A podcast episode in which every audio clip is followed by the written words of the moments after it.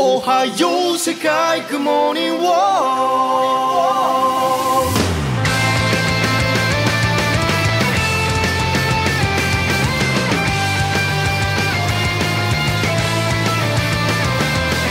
Saludos, nosotros somos Nación Poperto, la última nación libre de América, donde analizamos las obras de la cultura geek de manera libre y sin miedo a la censura. Chúpame esa corrección política.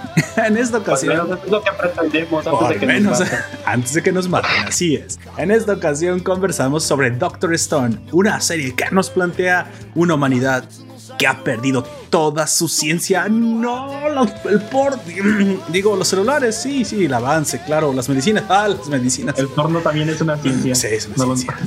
Y donde hemos vuelto a los orígenes de nuestra naturaleza. Sin embargo, curiosos como somos, buscaremos la vuelta al mundo moderno de la mano de nuestro mejor representante, un científico llamado Senku.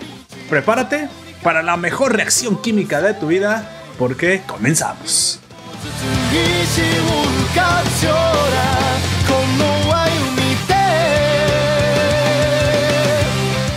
En esta ocasión estaré contigo, tu anfitrión Poperto, a lo largo de este podcast acompañándote. Te recuerdo que estamos transmitiendo en vivo por YouTube Live, hora del centro de México, 5 pm, esta vez en punto y sin retraso. Si nos escuchas en el formato podcast, te recuerdo que te puedes suscribir al directo dejándote el vínculo en la descripción de este audio para que nos acompañes a la hora que los transmitimos todos los domingos.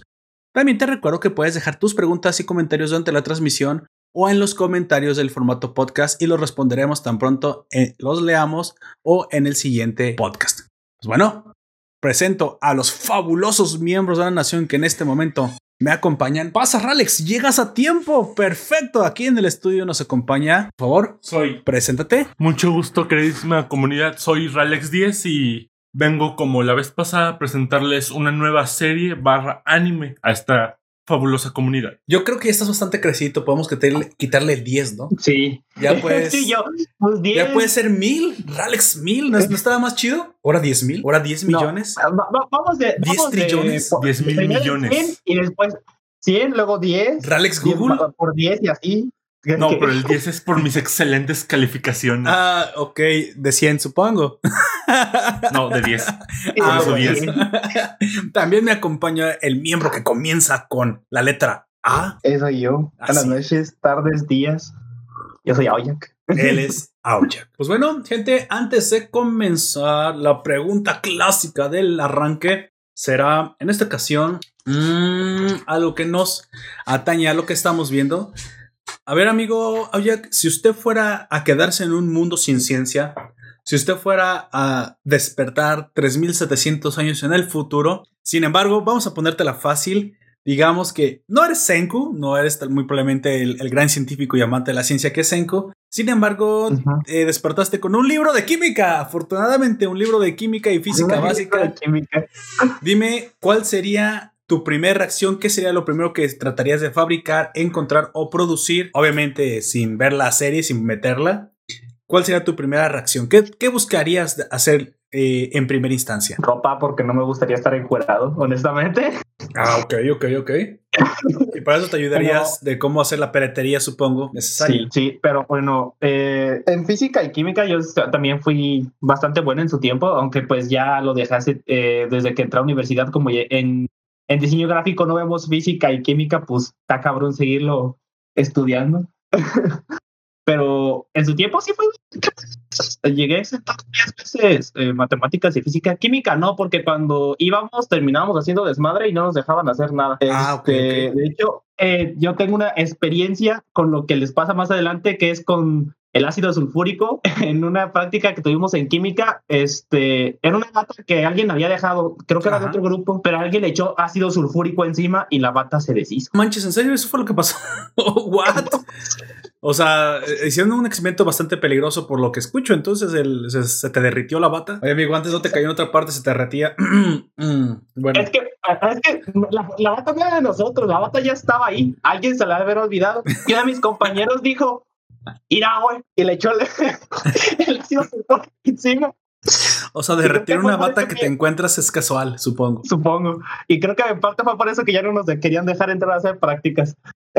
eso y muchas otras cosas más. Pero sí, este, yo creo que lo principal sería ropa y dónde dormir eh, para no morirme de neumonía o algo así por el frío. Eso sería lo primero que yo haría, honestamente. Ok, obviamente usando la química y la física a tu alcance, yo creo que, bueno, mira, antes de decirte lo que yo haría, aquí haré la pregunta a Ralex. Ralex, eh, dime tú, ¿cuál sería tu caso si tú despertaras en el mundo como lo hizo Senku? Obviamente lo básico que es a buscar agua, refugio, eso no lo vamos a poner. ¿Qué sería lo primero científico que buscarías hacer? En el caso de Oyak, pues ya escuchamos que debe ser hacer ropa, porque la ropa sí requiere un poquito más de, cosas científicas. Me imagino que ya incluso algo como cuero, eh, manipular el cuero, este, y todo esto, ya requiere ciertas reacciones químicas para, para eso. Ajá, exactamente. ¿Cuál sería tu primera cosa química que trataría, o física o científica que tratarías de hacer? Pues lo más básico sería fuego. No, no, pero eso es lo básico. Ah, más como Ya, establecido. Ajá, ya establecido que, buscarías hacer como algo más complejo. Más complejo sería aceite. Aceite. Para que la flama generada dure más y así hacer incluso antorchas. ¿Queroseno? ¿Queroseno? Algún tipo de cosa flamable para hacer antorchas. Vaya. Ya si es necesario investigar alguna cueva o ya directamente, si estoy sentado en una cueva, tener algún punto de iluminación. Ok, esa, esa es una muy buena, muy buena, o sea, eh, búsqueda porque lo primero que harías sería el queroseno y pues ya tendrías eh, la, iluminación garantizada, ¿no? Sí. En, bueno, en este caso yo creo que lo que podría, ah, lo primerito que haría tratando de poner en sus zapatos, después de tener todo lo básico cubierto, pues probablemente sí sería hacer cerveza.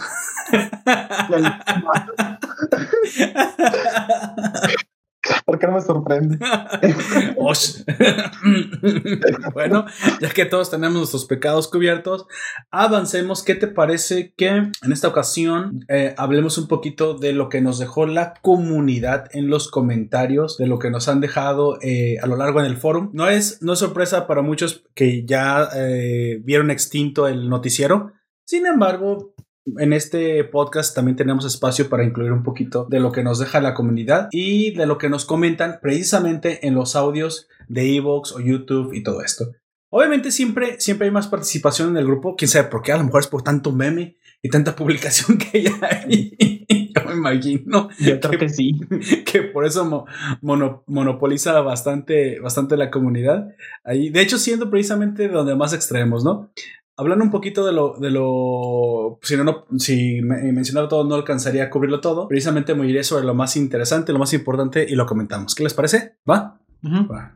Ok, nada más quiero comentar que eh, obviamente las notas más importantes y todo esto pues las vamos a ver recortadas. Como dije y esto ya no será un noticiero. Así que solamente mencionaré lo, lo más importante. Una disculpa a aquellos que ya sé que contribuyen muchísimo pero por obvias razones no podemos meter absolutamente absolutamente todo. Sale eh, la primera, una primera cosa que quisiera mencionar es algo que nos dejó David Humberto Albarrán, una publicación donde es una nota de, obviamente, de lo, de lo geek, de lo que a nosotros nos gusta. Henry Cavill es el Superman en este momento por antonomasia. No podemos negar que, le dio una cara más visible a Superman y más eh, carismática que las que muchos otros actores le dieron en el pasado. Pero la nota que hoy nos atañe es que Henry Cavill se prepara para interpretar a Sandro. Y yo te iba a preguntar a ti si tú sabías algo más de, este personaje que supuestamente se interpreta para interpretar, eh, se prepara para interpretar eh, Henry Cavill o tú. ¿Saben quién es Sandro?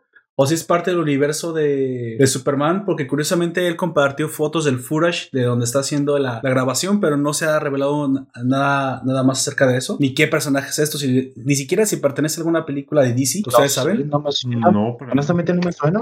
Si alguien en, el, en audiencia de los que oyen el podcast saben quién es este tal Sandro, me gustaría eh, escuchar porque bueno, Henry Cavill muy probablemente está haciendo algo geek, alguna película relacionada con el mundo de los superhéroes, tal vez, porque se le acusó de estar haciendo Superman, pero a menos que esto también pues, sea una, un, un, troleo y realmente sea Superman lo que está haciendo, nada más que como él ya había prometido que no iba a hacer nada, lo está manteniendo en secreto. Se escuchan muchos rumores acerca de esto y bueno, es lo que es. Hasta este momento es solo un rumor.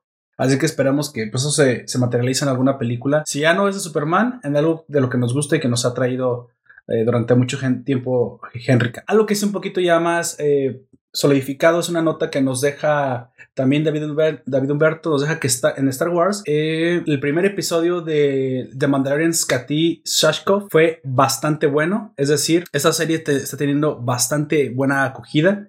¿Tú has visto The Mandalorian de pura casualidad, Jack? He visto algunos capítulos. ¿Qué te ha parecido? No la he visto así completa. Me parece, eh, Bebé Yoda obviamente es el meme de ahí y es lo máximo porque es demasiado adorable. Pero también tiene bastantes buenos momentos de acción y me sorprende que lo hayan hecho todo en un mismo, eh, en un mismo set, en un mismo cuarto. Todo, todo lo que pasa ahí, eh, los sets se mueve, eh, digamos, la cámara se mueve de un lado a otro para, imagina un, cuarto grande y en una esquina está las escenas del desierto y en una esquina están las escenas en, en, los bares y cosas así. Eso es por lo es en un solo cuarto. Es lo que más me sorprende de toda la, la, la serie, como, porque antes tenían que ir a localizaciones o hacer sets enteros súper grandísimos para una sola escena en un lugar y es te, demuestran que con poco también se puede hacer mucho. ¿Te acuerdas que te había mencionado que esta serie de Netflix que reseñamos en el, bueno, que fue más bien una recomendación, eh, no me acuerdo en qué, en qué mes, que era Pequeñas Criaturas, que te había mencionado que se había hecho 100% en el backyard de una, de una, del productor, o sea, en el, jardín, en el patio. 100% fue hecha ahí, o sea, ¿te imaginas la inclusión ya de del CGI? Creo, mira, otra vez, creo que el CGI estaba satanizado porque como todo, el CGI también ha ido avanzando, también ha ido mejorando. Recordemos que cuando llega la generación de los videojuegos, en la que hablamos también en nuestro podcast del Extracast de videojuegos, eh, Nintendo 64, PlayStation y, y, el primer 3D, obviamente no estaba tan pulido. En, en algunos momentos parecía que lo 2D, el, perfeccionamiento de lo 2D, que en su momento vimos en juegos como Castlevania Symphony of the Night, era mucho mejor apuesta, pero es que todavía le faltaba el 3D para estar eh, definido. O sea, eran los primeros inicios del, del 3D Hoy si tú pones un videojuego, te aseguro que si pones un videojuego de aquella generación de PlayStation, incluso PlayStation 2, Nintendo 64 o Nintendo GameCube, lo ves horrible. Está horrendo el videojuego, es más, no, puede, no puedes ni tolerar las gráficas. Y, no así si te vas a lo último que se hizo en 2D, un poquito antes del lanzamiento de esas consolas. Hoy te puedes volver a jugar un Symphony of the Night de forma excelente y, y no, no te va a parecer mal.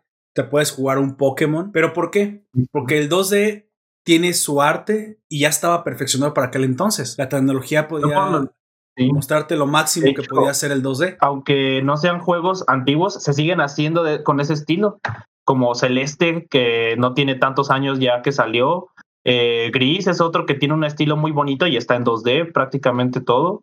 Así es, es que por el tipo de demanda de la, de la consola o de, la tecnología en aquel entonces, los, los 2D ya iba tocado si quieres el cielo. Y lo primero que era 3D era horrendo a comparación de lo que en teoría el 3D podía alcanzar, pero obviamente al ser muchísimo más exigente, tardó muchísimo más en agarrar en agarrar vuelo, en tener buenas animaciones, en tener gráficos perfectos y cada vez eran más perfectibles. Y hoy ve, hasta hoy vemos ahora sí gráficos hiperrealistas, estamos ya incluso superando la barrera de, de lo de la de alta definición y nos estamos yendo a la super alta definición. O sea, hace, hace tiempo puedo decir que desde PlayStation 4, más o menos el tiempo, para hace, desde 5 años para acá, hemos alcanzado ya una, una perfección en el 3D completa.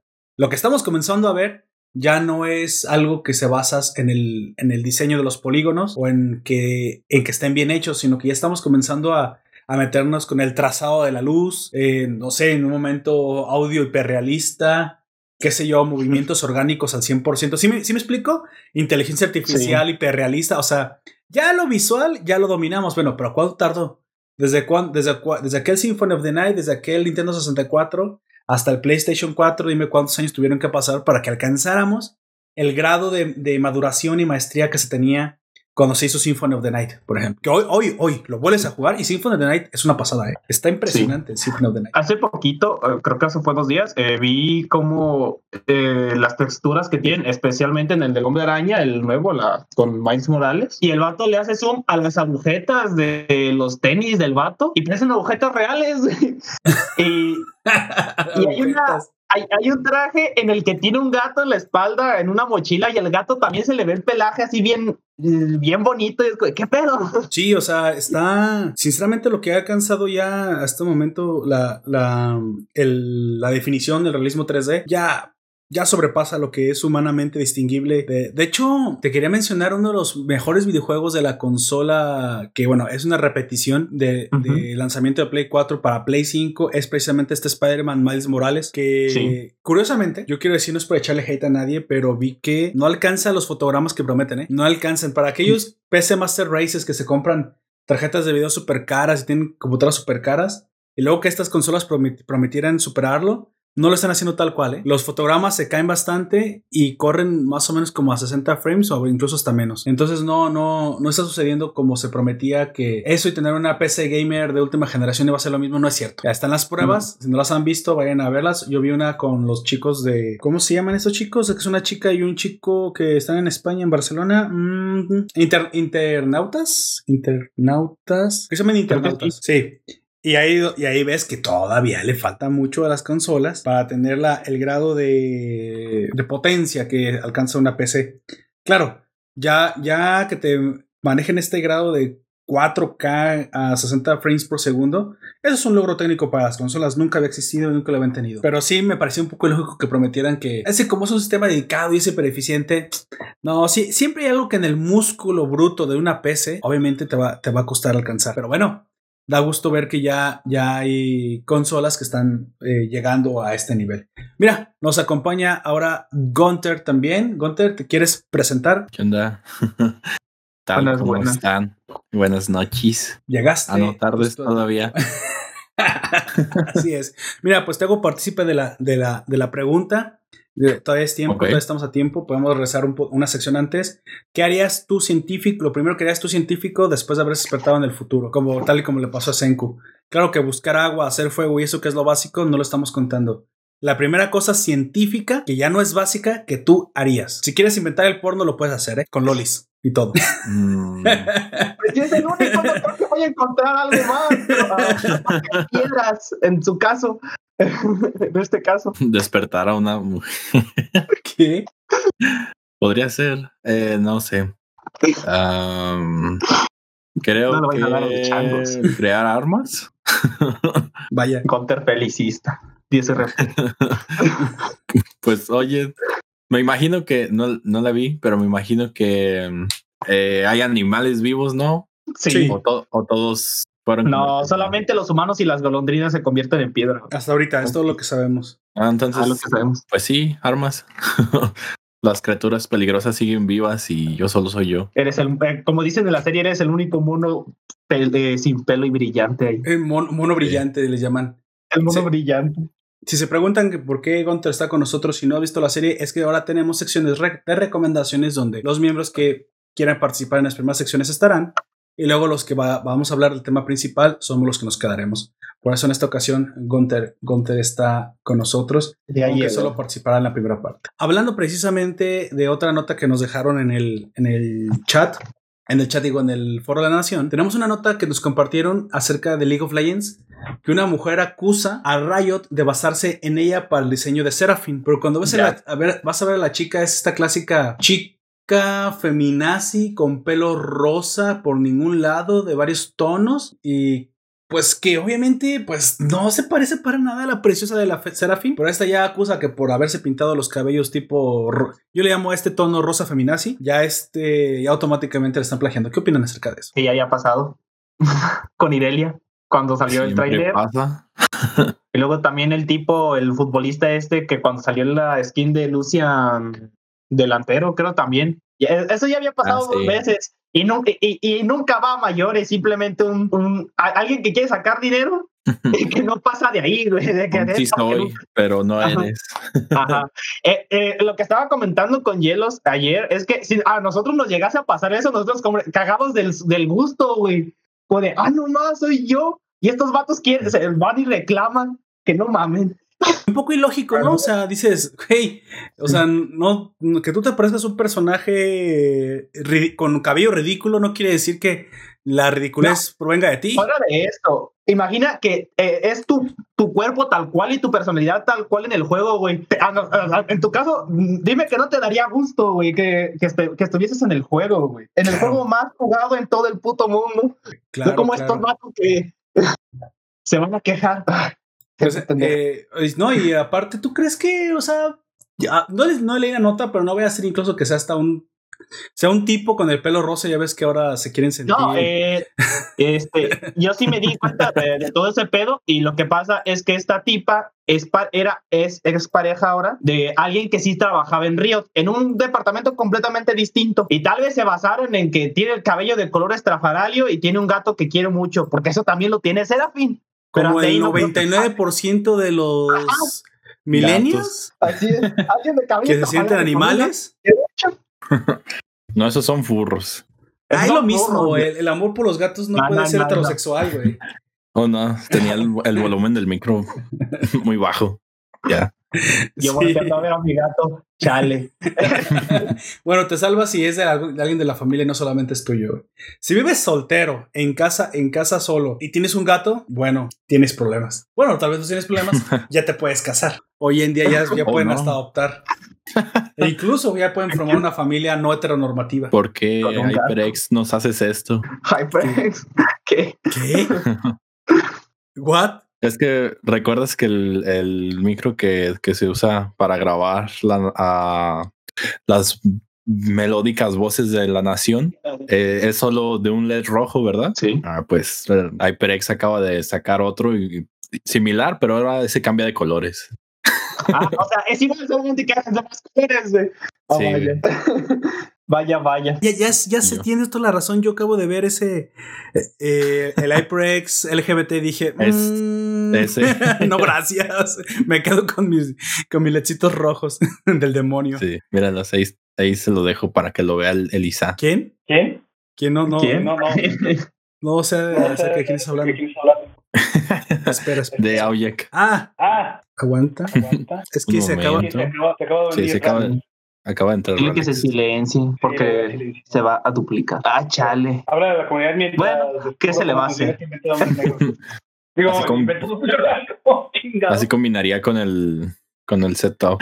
Mm, Todos moraditos. sí, supongo que también lo puedes configurar y todo. Ya. padre. Lo logré, ya no se escucha doble esto. Tú le hablas al micrófono. Perdón, perdón gente, si tenemos algunas cuestiones técnicas aquí.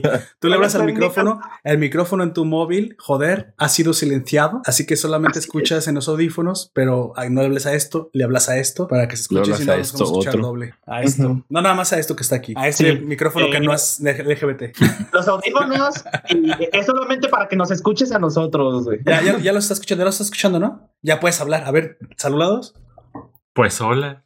Ah, Ya, ahora, ahora sí. Hola. Sí, ahí está. Ya, ya estás, ya estás en la llamada. Ahora sí, Ralex. Pues bueno, se ve que eres tan nuevo en Discord que incluso tu icono sigue siendo el, el, el icono de Discord disco. predeterminado. Pero bueno, Así. ya puedes hablar. Entonces, como, como todos sabíamos, Gunther iba a ser Lolis, un invento científico que, pues, sinceramente, con- sin él la, la humanidad no podría sobrevivir. No creo que hayamos llegado tan lejos Me sin las imagino, Lolis. me imaginé que buscaba un mono pequeño, lo rapaba y le ponía faldita o algo así, no sé. No, qué asco. Qué pedo. ¿Te imaginas? Ahora tú te vas a llamar. Ah, ah, ah, uah. No, te vas a Y llamar. termina siendo macho y eh, indirectamente hace a los trapitos también. Será ¿no? Loli Futanari, ni pedo. bueno, Ay, no. sigamos con la. Después de la nota de la chica que cree que el mundo gira alrededor de ella. De hecho, yo quiero hacer un comentario. Ah, haz el comentario, por favor. Leí dentro el. Yo leí la nota. Entonces, la nota decía, que la chica en la que fue inspirada, Serafín, según, Ajá, ajá. trabajó en Riot. No, es novia de alguien que trabajó en rayos. No, trabajó en Riot. O sea, la que realmente. No, no, no la que se siente que es el centro del universo.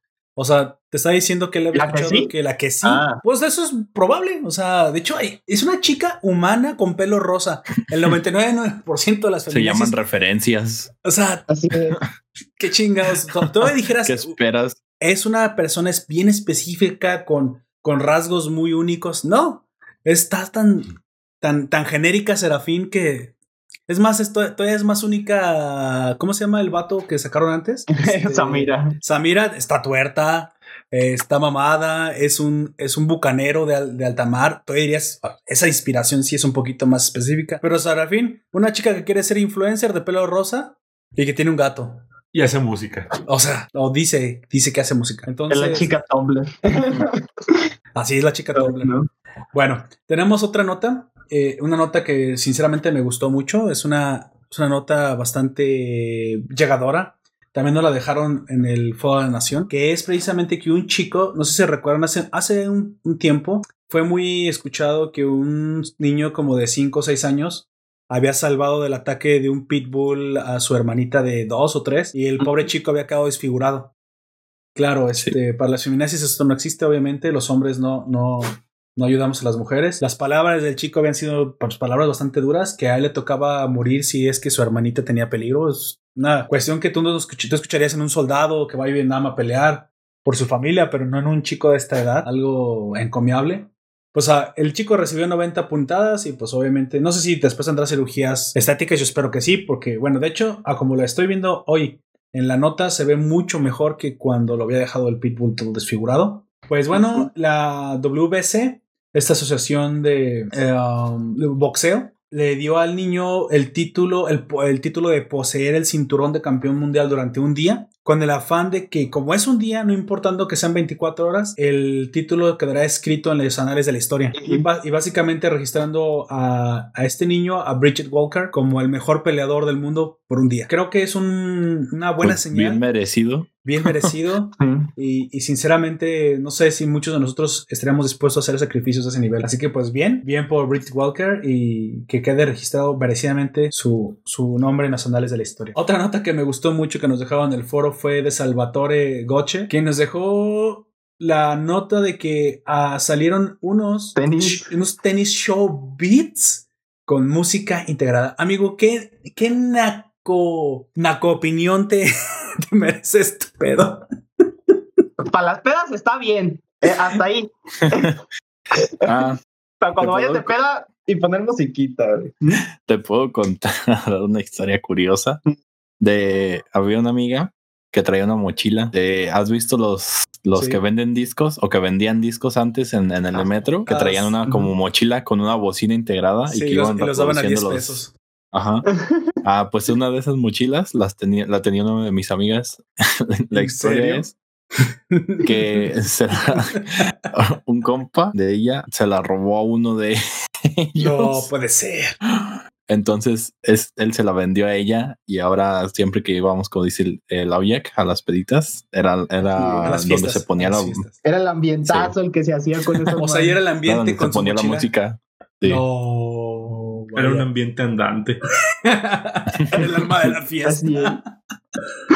Bueno, ya no sé, ya no sé qué más van a inventar. Al rato van a, no sé, a, a sacar tenis fosforescentes, ¿no? Y spray eso. ¿sabes? Pero ya Eso creo que ya existe. Ya hay. se Y también están los tenis del McFly que se ajustan automáticamente. Ah, eso sí les veo bastante utilidad, ¿eh? Sí. Yo quisiera esos tenis bastante. Con, no importa que no, traje- no traigan Bluetooth o bocinas integradas, me interesaría que, Pero tuvieran- con que se amarren solos. que se amarren solos. Así es. Pues bueno, para no ser más, más larga esta sección y porque nos quedan muchísimas notas que tocar, creo que quieres tocar una última, Oyak, algo, algo que te merezca mencionar. Si no, eh, nada más que la Ma- última mencionar.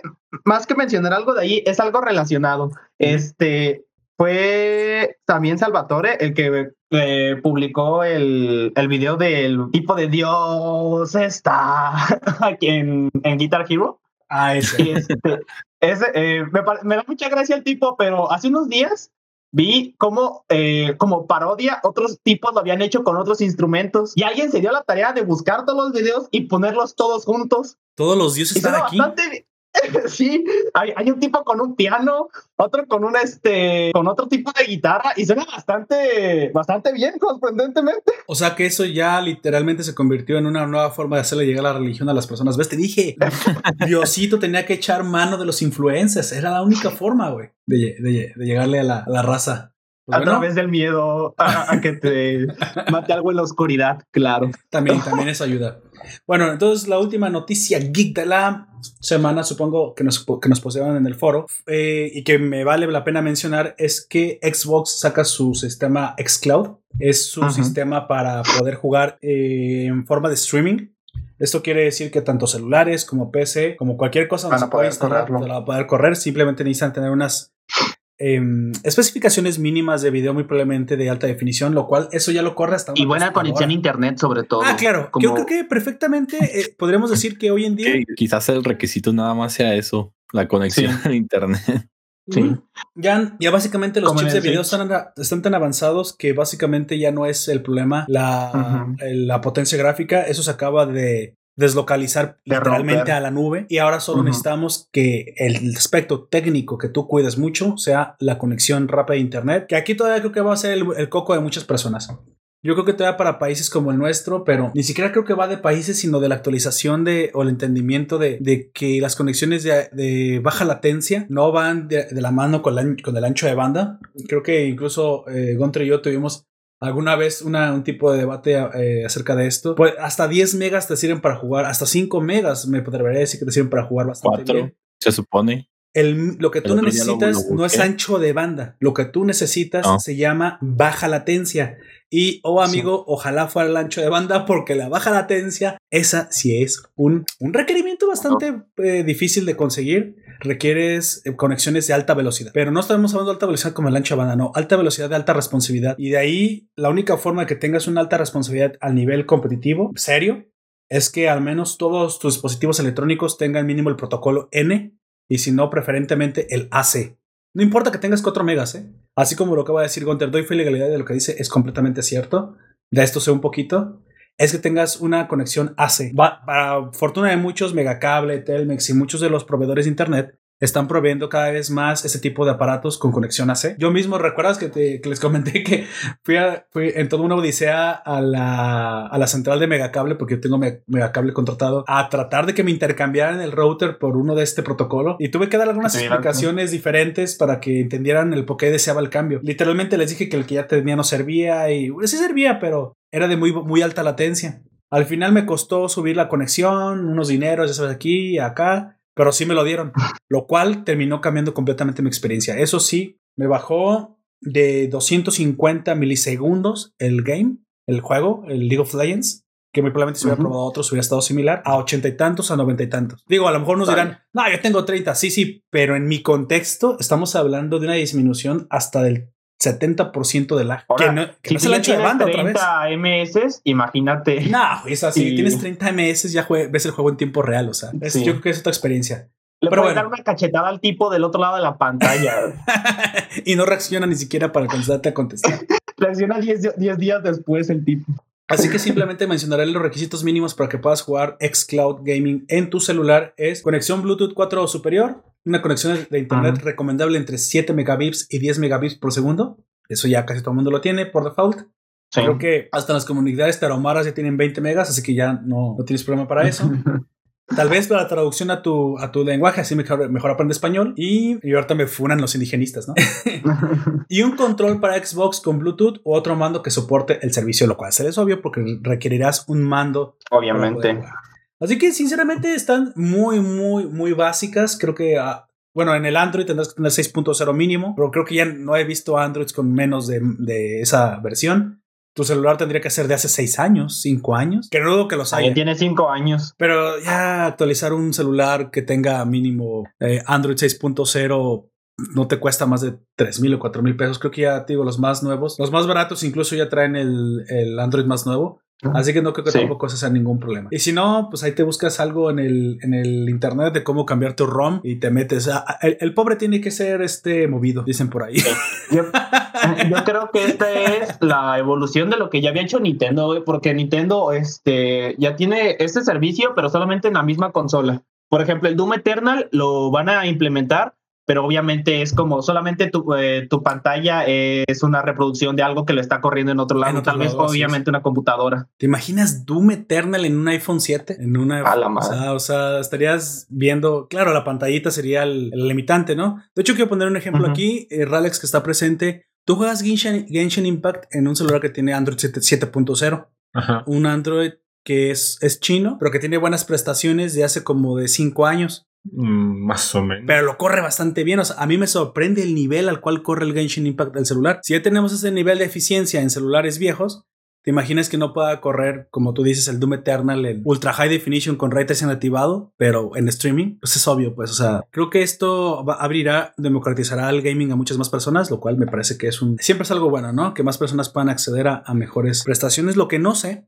es que tanto entonces decaerá el consumo de las consolas o el consumo de, de dispositivos para jugar, porque esto sí puede y competirá contra las consolas mismas. Si en tu celular, que es de más o menos buenas prestaciones, ya corres los juegos que querías correr, ¿cuál sería el incentivo entonces para comprarte una consola? Coleccionarlos. Ese podría ser uno, si, si, si tienes mucho dinero, exactamente. ¿Alguien más? Jugar en la pantalla de 45 pulgadas. ¡No, cómics! Más. Por fin llegó. Es que Chile es más, está más lejos. Eh, obviamente el internet tarda en llegar, pero ya llegó por fin. Exactamente. Creo que Don Comics eh, tiene un punto. Jugar en tu televisión. Ese es el que yo iba a decir. La única, la única razón para jugar una, con, con una consola, cosas que puedes jugar en tu celular, sería sentarte en tu sillón y jugarlo en una pantalla grande. Sin embargo, Yo, con, Como dicen por en ahí, cuenta, una cosa es el porno en el móvil, otra en el living de tu casa. Don Comics. así es. Yo No, tengo nada más algo que mencionar. Las televisiones no tienen creo que deba haber eso allí. Cada vez más hay Eh, Smart TVs. sí. ¿Y eso se podrá instalar en Smart TVs? Yo creo que sí, ¿eh? Porque lo que los. Pero eh, yo creo que de salida, no, pero con el tiempo va a terminar llegando.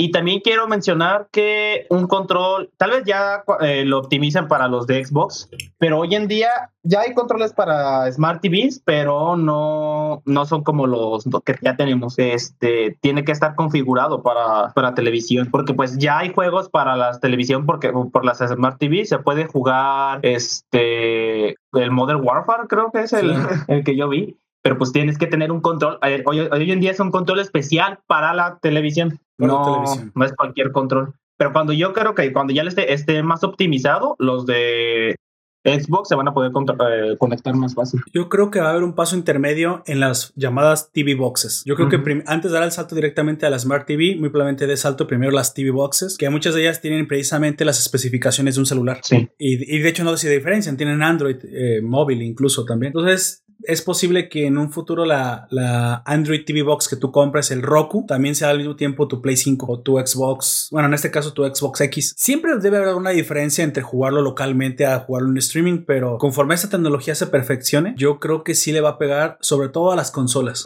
No, no, no creo que tanto a la PC, porque el jugador de PC es muy, es, es muy específico y aparte la PC se utiliza para otras cosas, pero las que se verán amenazadas al menos son las de sobremesa. Y como tú también dices, Nintendo, Nintendo tiene que comenzar a cuidarse ya, porque ya Sí. disfrutó mucho del monopolio móvil, que realmente los seamos sinceros, los celulares nunca le hicieron competencia porque son una mierda los celulares para jugar. Los videojuegos que permite Apple, que permite Google, son basura, son literalmente, Son casinos andantes, Casinos o casuales. o casuales, lo- casinos o casuales. No hay videojuegos en los celulares.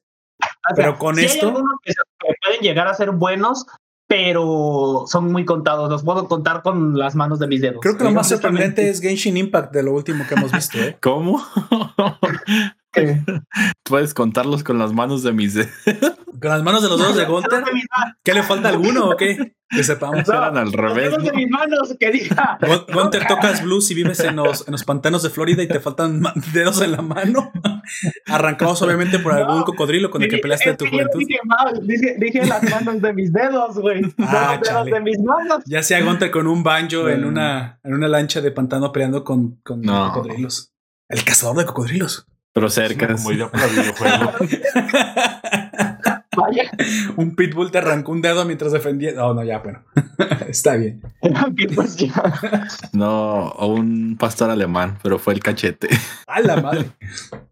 Pues bueno, Vaya. a- avancemos. Esto fue todo por esa sección de, de los comentarios del Fórum de la Nación. Pasemos a lo que me parece que será la inclusión de una nueva etapa. Eh, les comento a los que no, nos, no, no los he dicho y a los que se están enterando apenas.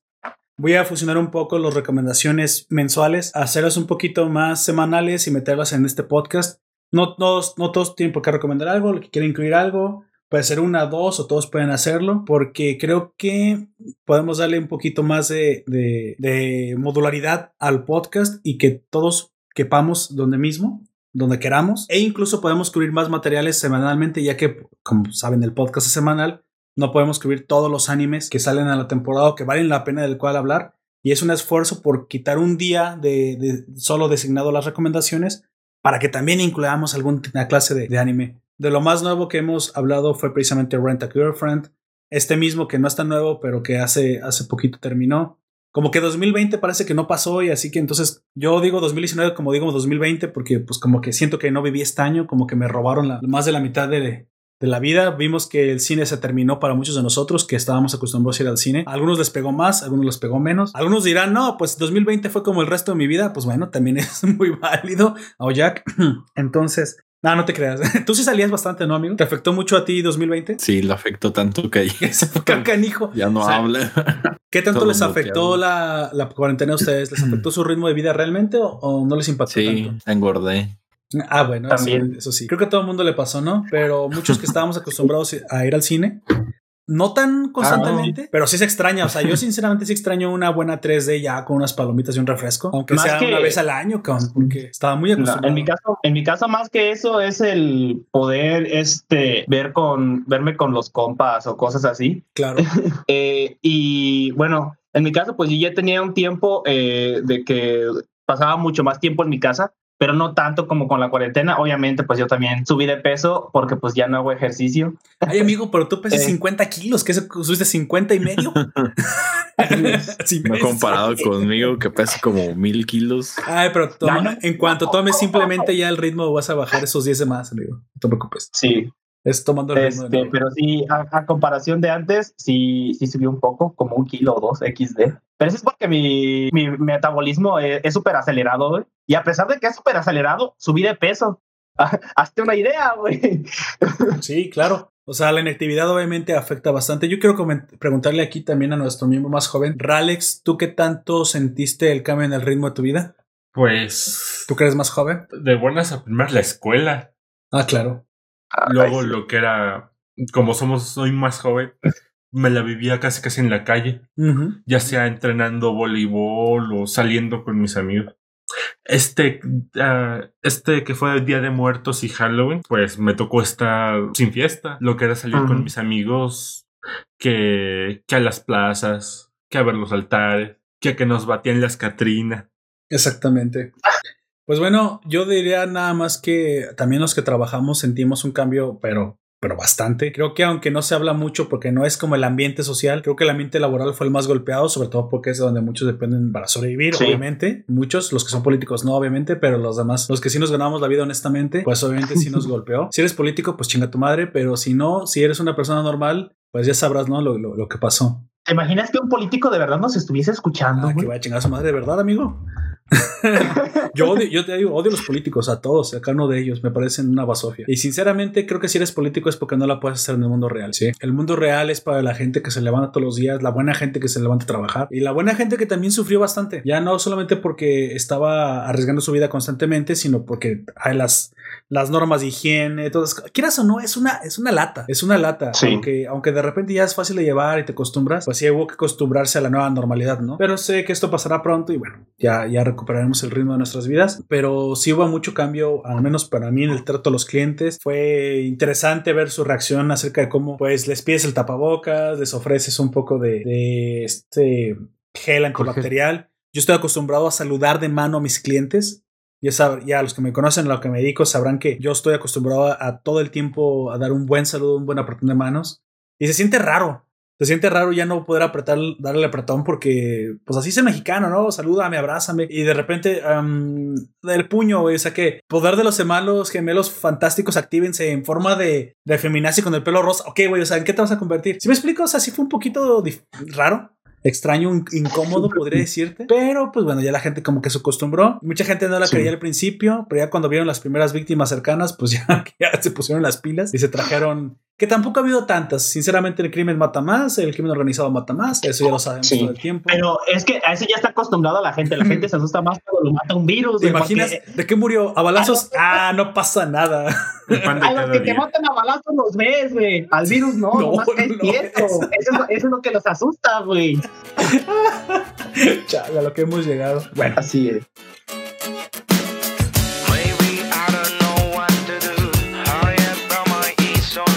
Ya, ya en lugar de seguir hablando de cosas tristes, ¿quién será el primero? ¿Quién me quiere recomendar algo que haya visto o que haya disfrutado durante la semana que podamos recomendar a nuestros ciudadanos? Pues yo creo que yo. A ver, amigo, ¿qué estuvo, Ok. qué estuvo viendo, haciendo, jugando, leyendo?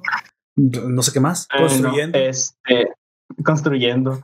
Eh, bueno, haciendo. eh, empecé a hacer una escultura eh, con arcilla eh, y todo eso de Gnar, pero apenas la empecé y pues eso todavía está en el, en el tintero. Ver, eh, empecé a ver una serie. Bueno, empecé y terminé porque nada más tiene 10 capítulos que se llama Prima.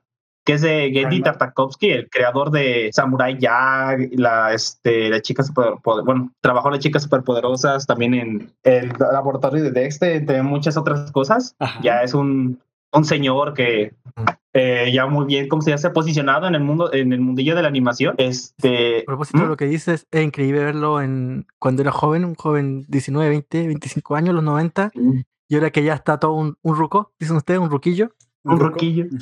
Harto que los demás. Sí, y, y su trabajo no, no, no ha bajado en calidad para nada, porque esta serie está, está bastante buena. este, se trata de Spear y Fang, que son un cavernícola y una tiranosaurio. güey. ¡Hala! Ok, ok. eh, Sí. lo del primer furro.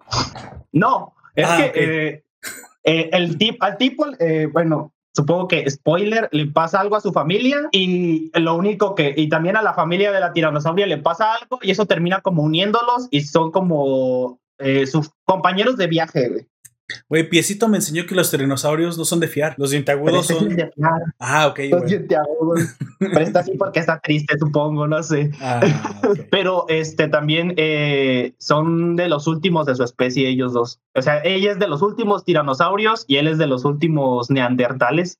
Supongo O porque el humano jamás caminó junto a los dinosaurios, amigo, pero. Sí, pero Este es un mundo muy En- diferente. En el que sí, ah, ok, está bien, me callo. Te compro el argumento.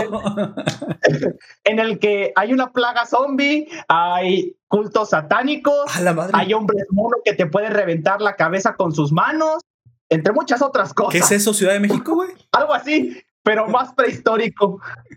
Ah, o sea, Estado de México. Así es. Este tiene eh, me gusta mucho la dinámica que tienen como a que a pesar no eh, sin palabra alguno entiendes eh, lo que se tratan de decir entre Fang y Spear. Ah. Spear es el obviamente es el cavernícola y. Fang es la tiranosauria. Este y pues se me hace como muy adorable también la tiranosauria en muchas ocasiones porque es como si fuera un perro de 3, 4 metros, güey. Ah, entiendo, sí, sí, de repente, el, o sea, este, eh, eh, obviamente tienen que personificar algo que, está, que tenga Ajá. relación de lo humano y pues los perros son lo más, Los perros, los gatos. lo más cercano. a Pero me gusta mucho como de repente eh, te muestran escenarios súper bonitos, súper detallados, súper tranquilos y al momento siguiente te secuestraron unos simios de tres metros para que se madre. maten entre sí y luego matar a la tiranosauria como símbolo de poder. Ah, sí, es Estado de México, amigo. Sí. Sí, bueno, es. es, es- es lamentable lo que pasa. La, Luego, la hay- delincuencia hay un ente que prehistórica. viene- hay un ente que viene del espacio que embrujó a otros homínidos y que ¿Qué? matan a otros homínidos para dar vida a otros. Eh, eh, está bastante raro, pero la que más me ha gustado hasta ahorita es el de la plaga zombie entre, dianos- entre dinosaurios. la madre. es mi pues sí, mi favorito. ¿Dónde hemos visto dinosaurios zombies? Creo que ni siquiera en Turok. No. No, nunca, ¿verdad? Eh, Creo que- miren, ahí hay un no. nicho que no se ha explotado, gente creativa. Dinosaurios y Así zombies. es. El, el problema que el que convierten en zombie en este caso es un brachiosaurio, güey. Imagínate una madre de ese tamaño completamente loca y con ganas de matar a todo lo que se mueve, güey. Porque te iba a decir, es que es herbívoro, ¿no? ¿Qué, qué reacción Sí. tienen los herbívoros al exponerse con el virus? No suelen Porque, ser no. asesinos, ¿no? O sí son No, asesinos, no son pero no carnívoros. Eh, es que el primero que se ve es un Parasauropus, ese dinosaurio que tiene como un cuerno en la, en la nuca, güey. Este, y pues él llega y trata de atacarlo, pero como el brachiosaurio es 10 veces su tamaño, no le hace nada. Eh, incluso el brachiosaurio para intentar detenerlo lo pisa, pero cuando lo pisa, le muerde una de las patas y lo termina infectando. Porque, o sea, el- si fueran carnívoros, o sea, sí se los van a dar a comer, pero estos cuando está, es que más que plaga zombie es como delirio en Sí, el que sí. se les está cayendo la piel, Ah, pero pues porque se les está cayendo la piel parecen zombies y el brachiosaurio empieza, eh, es como una manada de unos 15 o 16 brachiosaurios más las crías, él solo los mata absolutamente a todos, güey. Suena muy interesante eso, amigo. Dices que se llama Sí. Primal. Primal. ¿Consta de cuántos capítulos? ¿Tienes por ahí el dato? 10. 10, 10. capítulos. Bueno, ¿algo más? Sí, el que yo les digo es la. Se llama La Plaga de la Locura, tal cual, y es el capítulo 7. Es mi favorito. Para que, eh, si no quiere, y de hecho, eh, no necesitas verlo todo para entenderlo. Son, eh, se puede decir que es episódico, pero sí hay algunas cosas que se relacionan entre sí. Ah, pero dices 10 capítulos no es nada. Creo que nos hemos Sí. apuntado cosas. 10 de 20 minutos cada uno, más o menos.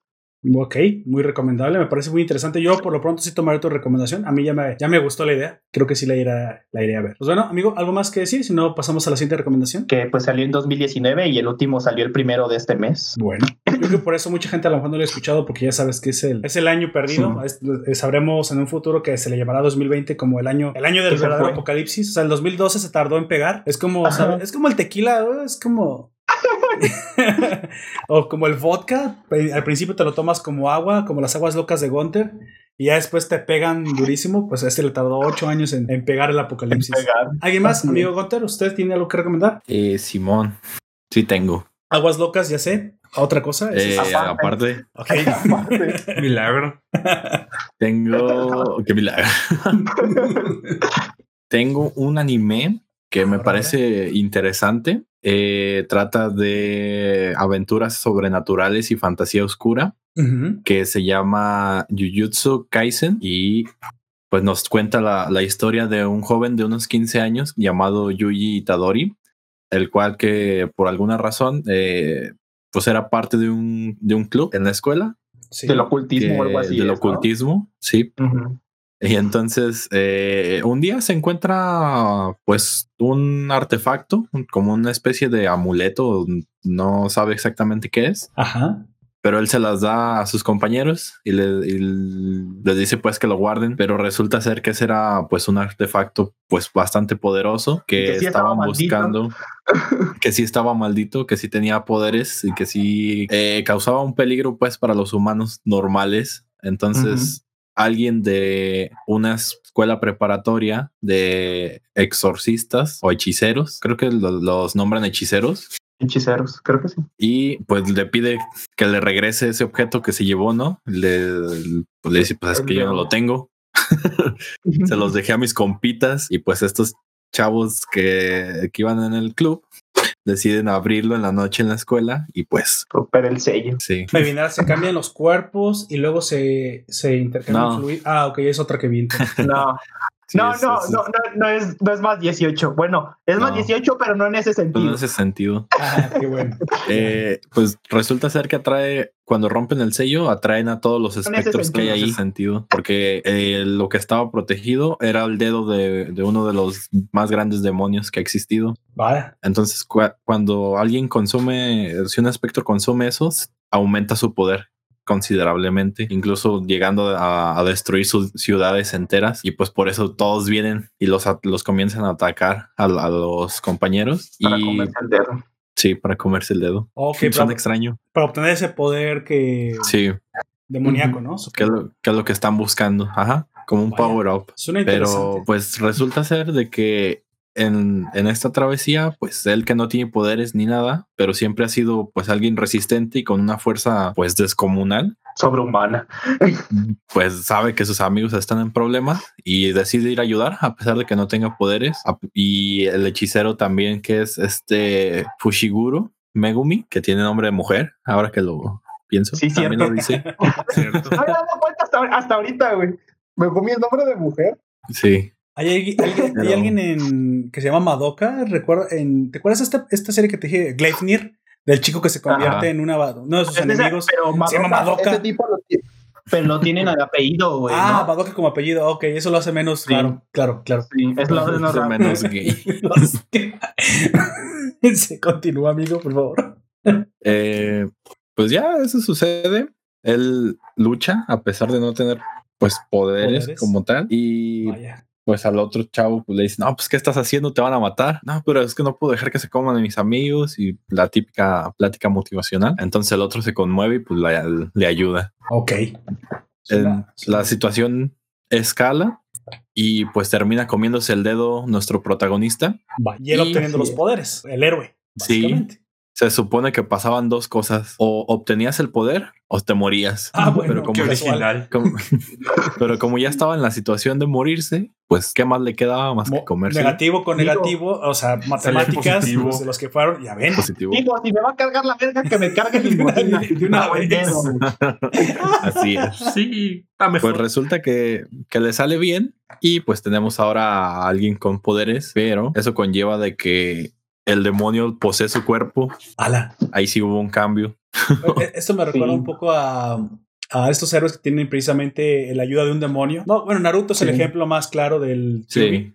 pero también Sí. hemos visto a Nube, ¿recuerdas eh, Jinjoroku? Jijotsu.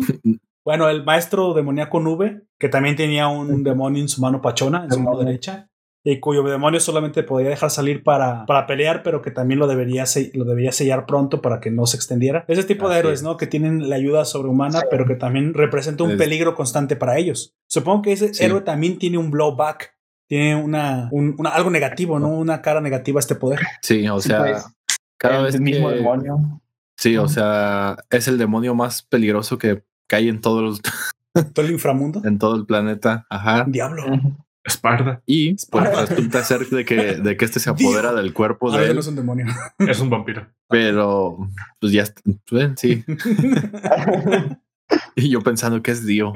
Dio. Pues el del yo-yo, Yo, cabrón. yo, güey, ¿cómo Sí, que preguntas qué es el- Dio? Pero es el del vampiro. Era yo. Pero es un Dio. vampiro. Ah, sí, sí. Pero es que en ese mundo es lo peor que hay, güey. O sea, es, es el equivalente. Pero bueno, sucede eso, lo terminan pues deteniendo a él porque llega un maestro, el todopoderoso Kakashi, digo, Ujú. Con este, blanco.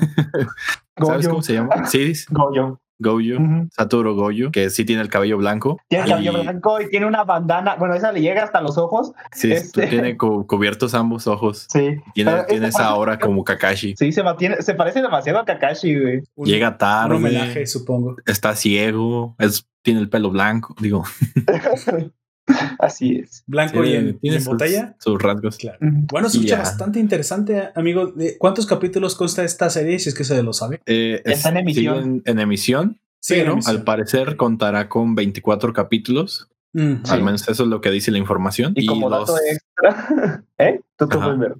Ah, ok.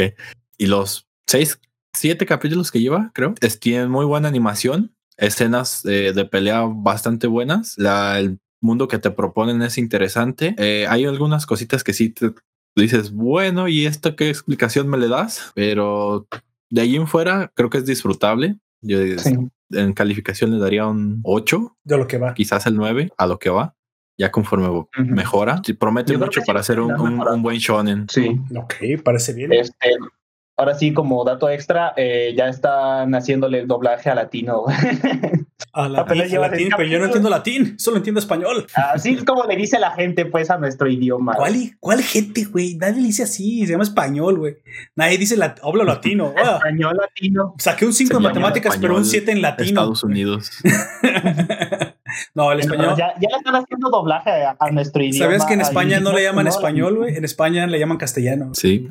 Así que solamente nosotros le decimos español, güey. Ah, también cuenta con, con como director para este anime con Sun Ho Sun o. Sun Hyo, no sé cómo pronunciarlo, que ha participado en Full Metal Alchemist de Brotherhood como asistente de animación, en God of the High School eh, como director, eh, director de, de episodios y de animación. En Guild Crown como keyframer, en Inuyasha, creo que es la de, de Final Act, eh, ¿La como película? también, no, Toda una cajita de monerías Eh, el señor. Sí, y Macross, en fin, Pokémon, Rosario Vampire, Skull Rumble A sus y credenciales muchas lo preceden. más. Se ve que Así está bien es. experimentado y vamos- nos va a entregar algo de calidad. Bastante. Bueno, amigo, ¿algo, algo que decir antes de pasar a la siguiente recomendación? Pues yo creo que no. Que la Si disfruten. les, in- les interesa eso, tiene personajes interesantes, un humor razonable Sí. y un, y un misterio, supongo, a resolver. ¿Qué es lo que pasará con, con este protagonista cuando se cumpla Que su objetivo? Suena bien, suena bien. Creo que también le daré una, una vuelta. Por ahí incluso ya me la habían mostrado antes y sí dije, ok, cuando termine creo que sí le daré una vuelta. Pero El ¿sabes en qué? chido. ¿Sabes en qué capítulo va en este momento? En el Seis. 7. Siete. Yo creo Ah, que sí ¿ya lo voy a dejar que siete? avance. Sí, salió Ah, sí, el viernes o el Sí, pues, sábado. ya pasó. Sí, cierto, ya llevan cierto. De- Dejaré que avance porque no me gusta verlas incompletas, pero sí, parece que promete ser una de las buenas de final de año. Pues bueno, Sí. ¿The Comics nos trae algo usted? Con ¿The cómics, Comics? ¿Sí? Díganos, Este- ¿trae alguna recomendación para la sección? su recomendación. Perfecto. Yo quiero recomendar una serie mexicana. Están dando ahora en Televisa. Eh, hoy día es el ul- capítulo. de- ¿Aló? ¿En Televisa? Sí, es el capítulo. el no sé si la han visto. Puede que sí, puede que no. El capítulo. Último capítulo de la cuarta temporada. Es una serie que empezó el año 2007. pero que solamente ha hecho cuatro, cuatro temporadas. Me gusta el humor negro que tiene, bastante negro, ese ritmo de teatro y los personajes, unos personajes mejor desarrollados que otros, otros me parece que se alejan de la caricatura y se vuelven en el... Ay, la estupidez. Eh, la serie me refiero a una familia de 10. Sí, ¿Lo conocen? Que- sí, Un no, momento. está, ¿Cómo no vamos a conocer? está más, está mejor informado que yo de lo que sale en Televisa. ¿eh? Porque mm, yo, sabes que la estoy viendo hace unas dos, tres semanas, en lo que se puede ver en, en YouTube, Ujú. y la encontré buenísima. El humor negro que bien, ¿no? tienen, eh, Sí, sí. y muchos de esos chistes probablemente en la televisión chilena no se podrían hacer porque estén mal, sino porque tendría a alguien reclamando. Eh, este personaje, por ejemplo, está la Martina, Mariana Botas, que es una fresa, especie de instagramera, pero decadente, gordita, de mal cuerpo, tiene un, un sugar baby, un sugar daddy que es un, que dicen ustedes, trailero. Sí. Sí, sí, sí. Trailero, como que todo es, es decadente, pero es muy, muy buena serie y hoy día termina la, mm, esta temporada. Ojalá que haya quinta temporada. Yo todavía estoy esperando la, la otra serie que es también muy buena y ojalá algún día hagamos una reseña. em, María del Barrio. Perdón, eh, güey. María de Me- todos los ángeles. María de todos los Me ángeles. parece tan gracioso. También la vi. Esta parece serie era- gracioso esa serie era, era brillante, encontré brillante. Ok. Eh, María de, de todos los ángeles quedó en la tercera temporada. pues, Sí, ya la- no va a sacar más. la- ella tuvo problemas de derecho de autoría, peleó con Almacero. Almacero quería hacer su personaje para el 2014, no la dejaron. Torques Albertano logró, logró tener los derechos de su personaje, lo está reproduciendo y me parece que se van a juntar, no, se juntaron hace un tiempo en Instagram. Sí, sacaron otra muy serie que serie. se llama Nosotros los Guapos, en el que sale Albertano y este Adrián Uribe Oh. como el, ¿cómo se llama? El personaje que Víctor. tiene que sale, el Víctor, ándale. Víctor, el, el camionero, ¿no? El Víctor. Así es. famosísima ella. Pero no está a la mano de la directora, es la, la- Ah, no. la protagonista de María de los Todos los Ángeles. Él, me parece que genial como, no me acuerdo cómo se llama ella, muy buena directora. Y aquí también se ve la mano de los directores. Eh, Ortiz de Pinedo me parece que es tanto actor como director en, en Familia de 10. Ujú. Y bueno, el, el abuelo Don Ar- Arnoldo López. Es, eh, por, eh, entiendo que por ley de artistas, del Sindicato de Artistas Mexicanos, mm, todas las producciones televisivas tienen que tener por lo menos dos o tres actores eh, que, so- que sobrepasen los 60 años. Podría Eso ser. se ve, sí, entiendo, sí, que, y eso se ve en las novelas porque a veces llega un, o las novelas, series, llega el típico personaje forzado que hace de abuelito, tía lejano, algo así, y que no se entiende mucho. ¿En serio es Claro, por está eso el- no se ve que por por la norma sindicato actores. En este caso, don Arnoldo López, una de las cosas más entrañables de esta serie, a propósito de Arnoldo López, que se ve cómo van envejeciendo los personajes. Sí. Ellos del 2007 van madurando, van envejeciendo, van- le van cambiando las caras. Eso también lo hace muy, muy interesante. Arnoldo López, el abuelito, también es un personaje entrañable. Claro, cada día un poquito más. No, no quiero decir en el mundo de lo. En, el otro mundo que en este, pero eh, sí, él ya también se notan sus años. Ya, y- ya está bastante grande el señor. Sí, sí, sí, sí. Pero uno ve las, las primeras dos temporadas, 2007-2008, y eh, sí, eh, casi, casi que corría en el escenario. Pero ya con el tiempo, claro, de años después, a todos nos pesan de años, de años más.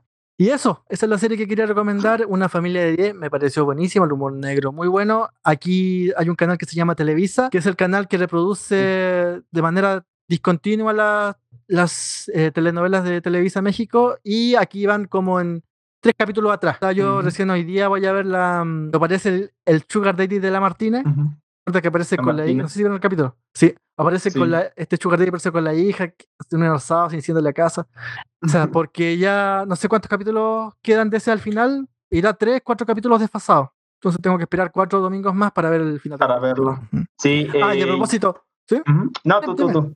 No, es que yo iba a decir algo como al final, un detalle de sobre la serie, pero tú, tú. tú. A propósito de Jenny Tartakovsky, eh, hay por ahí un cómic que, es- que escribió para Marvel eh, versionando a Luke Cage. Oh. No es interesante leer el cómic, pero ver las la- las ilustraciones, Sí. eh, Cage, B. Tartakovsky, Luke Cage por eh, Jenny Tartakovsky, que son muy en el estilo Tartakovskiano y queda bien, bien extraño el Luke Cage Tartakovsky. Pero Es- eso es sí un, un estilo muy, eh, ¿cómo decir? Como muy poligonal, ¿no? El que, el que lo utiliza. Ujú. Sí, sí. Y le, le suma, le suma. el- bueno, es que extraño es como ver un, un Dexter con esteroides. Bien, bien extraño lo que hace. Tartakovsky. Pero lo que yo, yo iba a decir ahorita es que yo recuerdo los domingos ir a la casa de mis abuelos y ver una familia de 10, la serie que te- se llama Vecinos, que también está bastante buena, que también te la recomiendo. Que es- Es- o sea, una adaptación mexicana de una española. Así es. Sí, sí sabía que era una adaptación, pero no sé. Yo traté de ver la española, pero no, a lo mejor porque es un, un humor muy, muy español, me terminó gustando más la que la, re- la versión que hicieron para aquí. Este, Es que vives en México mágico, amigo. Ajá, Lo así que pasa es. aquí es.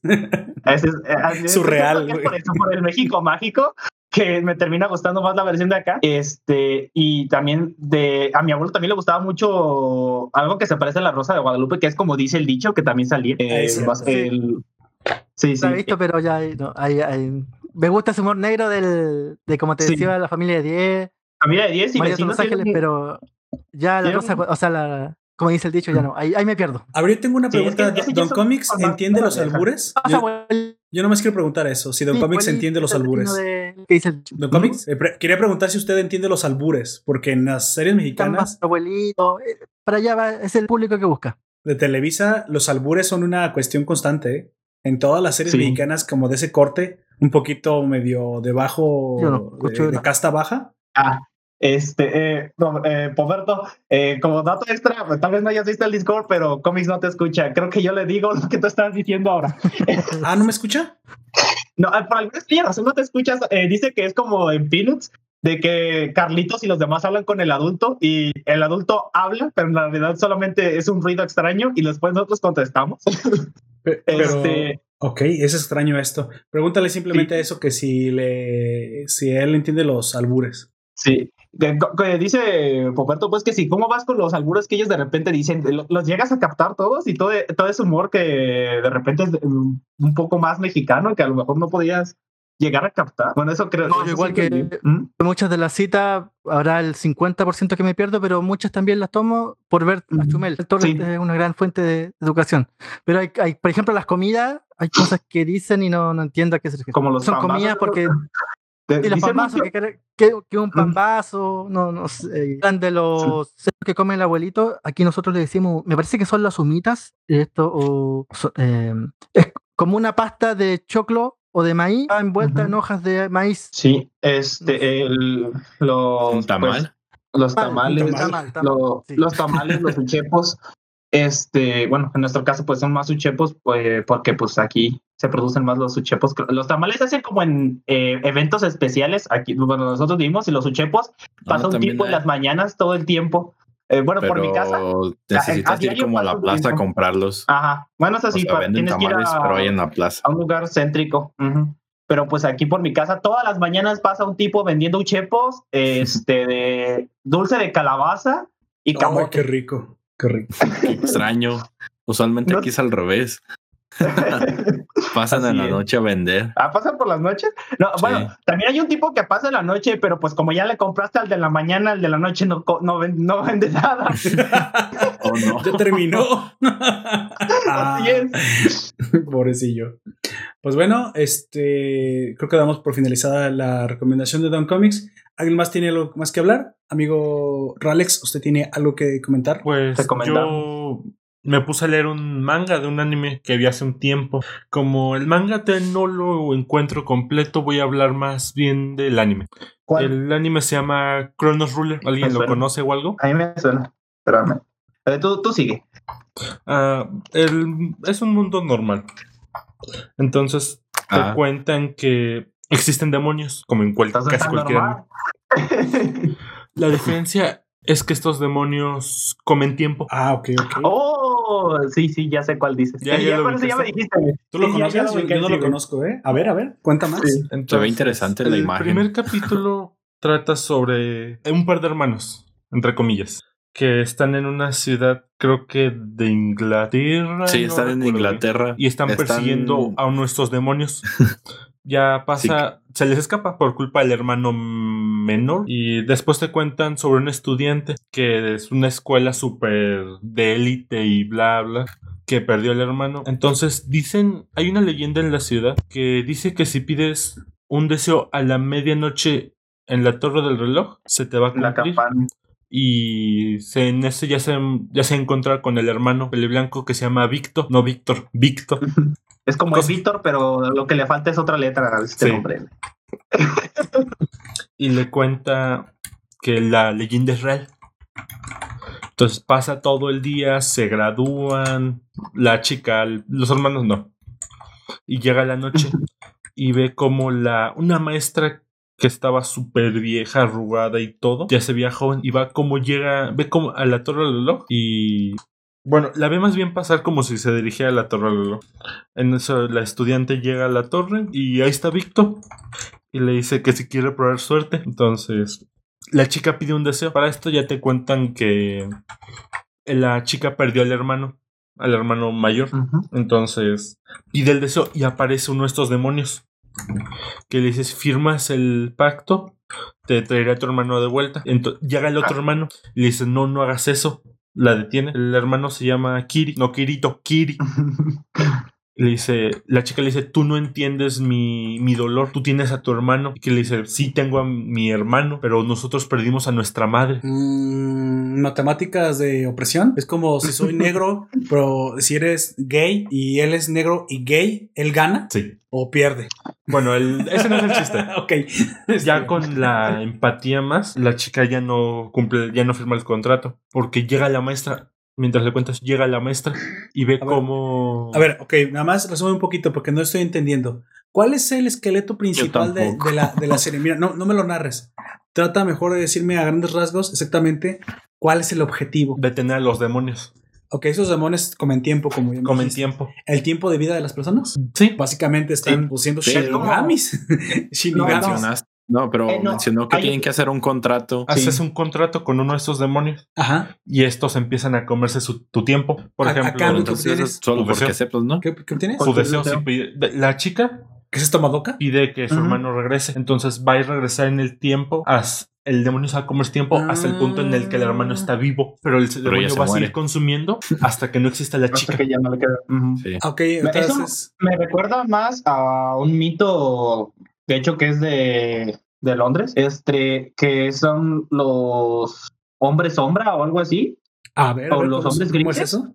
que lo que ellos hacen es que te persiguen y lo que hacen es este hacen te hacen perder el tiempo entre eh, perder entre comillas porque lo que real en realidad hacen es acortarte el tiempo de vida para ah, para robártelo güey Te invitan a jugar LOL. Para quedarte- A- a- digamos algo así Similar. Y- no, Sí, es parecido. eso- los- son los hombres grises ya me acordé porque se les de- describe con un traje así de completo y, y sombrero todo de color gris y su piel es de color gris oscuro y sus ojos son completamente blancos. y siempre tienen este el el cabello y lo que si es que tienen barba es obviamente canoso, pero cuando te lo quitan es el cabello y las barbas se vuelven de color oscuro en vez de, de ser grises. Es como de, ese es como el, lo que te demuestra que ya te están quitando el tiempo. El tiempo.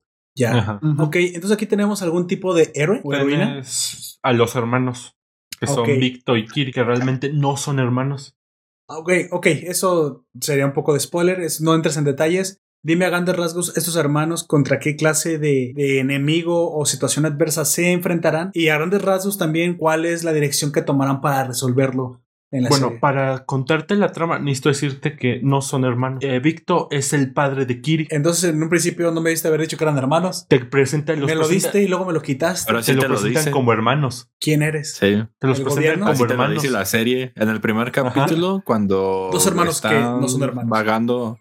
Sí, cuando están vagando por, por Londres, le, los mencionan como hermanos, Ajá. incluso así se refieren ellos mismos, pero yo creo que es porque el papá no, no le quiso decir que era su papá. Vaya. De- O porque que no los lo recuerda. Kiri. Entonces, No, estos chicos, no sé, bueno, o estos protagonistas, ¿firmarán algún contrato? ¿Se encontrarán con los demonios de alguna forma? ¿Qué- ¿Contra qué pelean ellos? Con el, toda la trama gira en torno a recuperar el tiempo de Victor, Ok, de, de Alfonso Elric. Ajá, exactamente. Ajá. Continúa. que es el protagonista que hace, no me acuerdo, hace un contrato con un demonio para revivir a la esposa, la madre de Kiri. ah, ok, ok.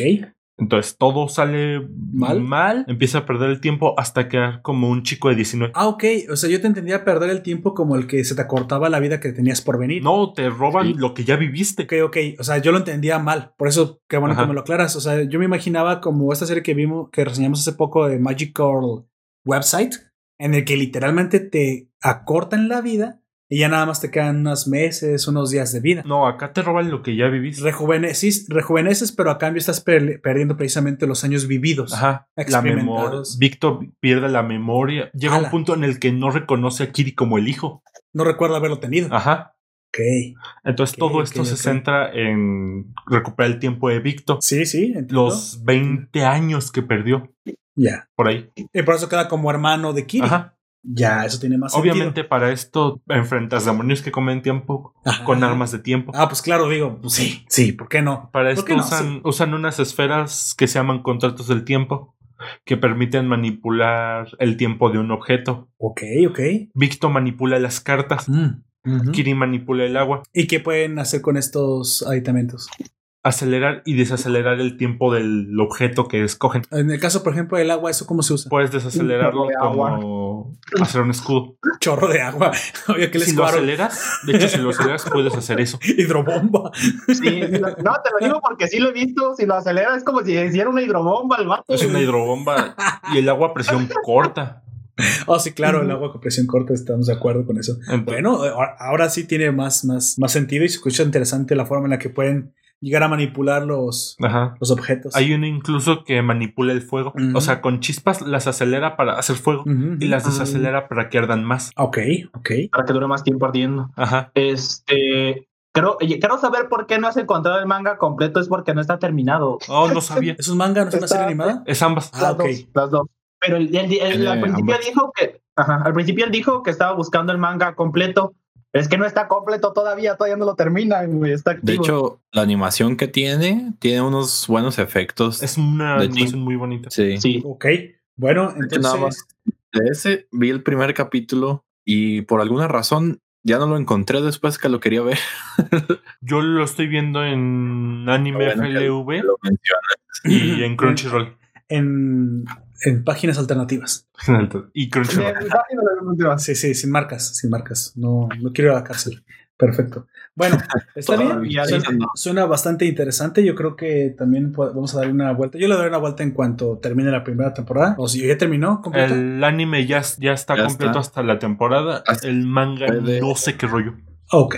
Ese anime fue Eh, como dos años, 17. creo, o uno. Suena bien. Suena interesante. Suena una premisa que ya he, ya he escuchado antes.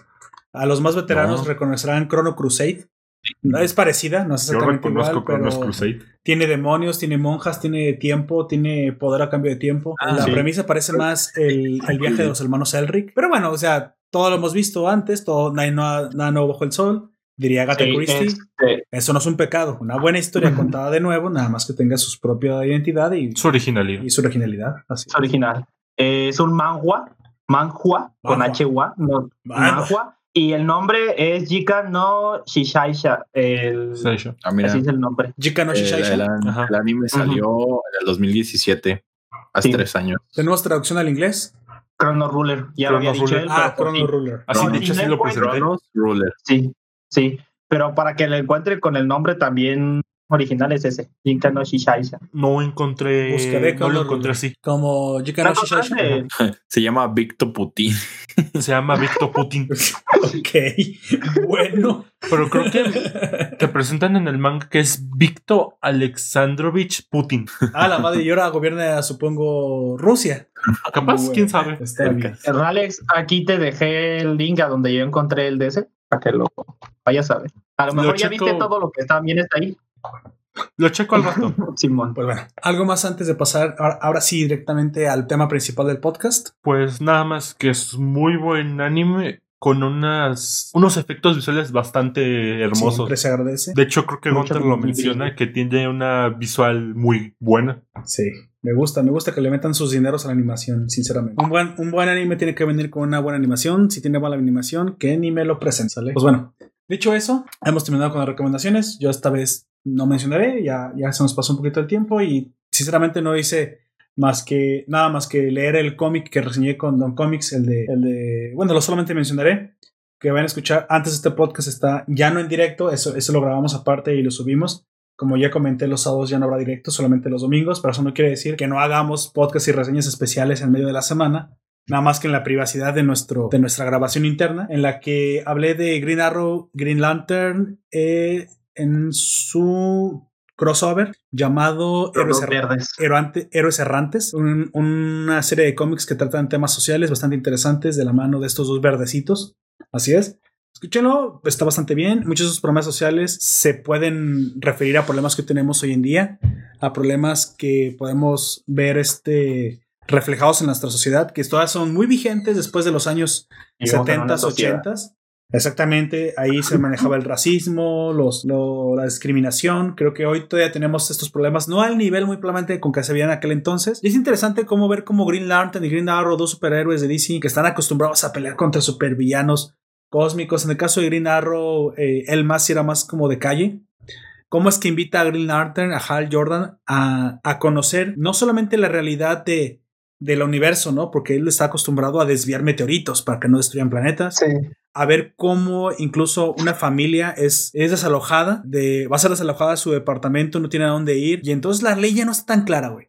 Ya es donde te preguntas, ¿está bien o está mal apoyar a la ley? O sea, el propietario tiene, tiene todo su derecho de desalojar a las personas. Sin embargo, las personas no tienen a dónde ir. ¿Qué haces en este caso? ¿Qué está bien y qué está mal?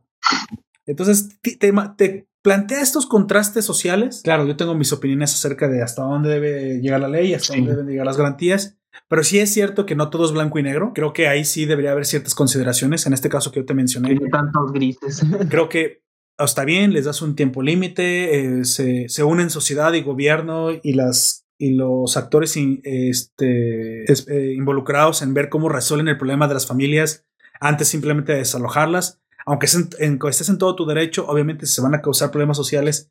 Hay que ver cómo causar el mínimo daño, el mínimo impacto. O sea, siempre es la ley del mínimo impacto.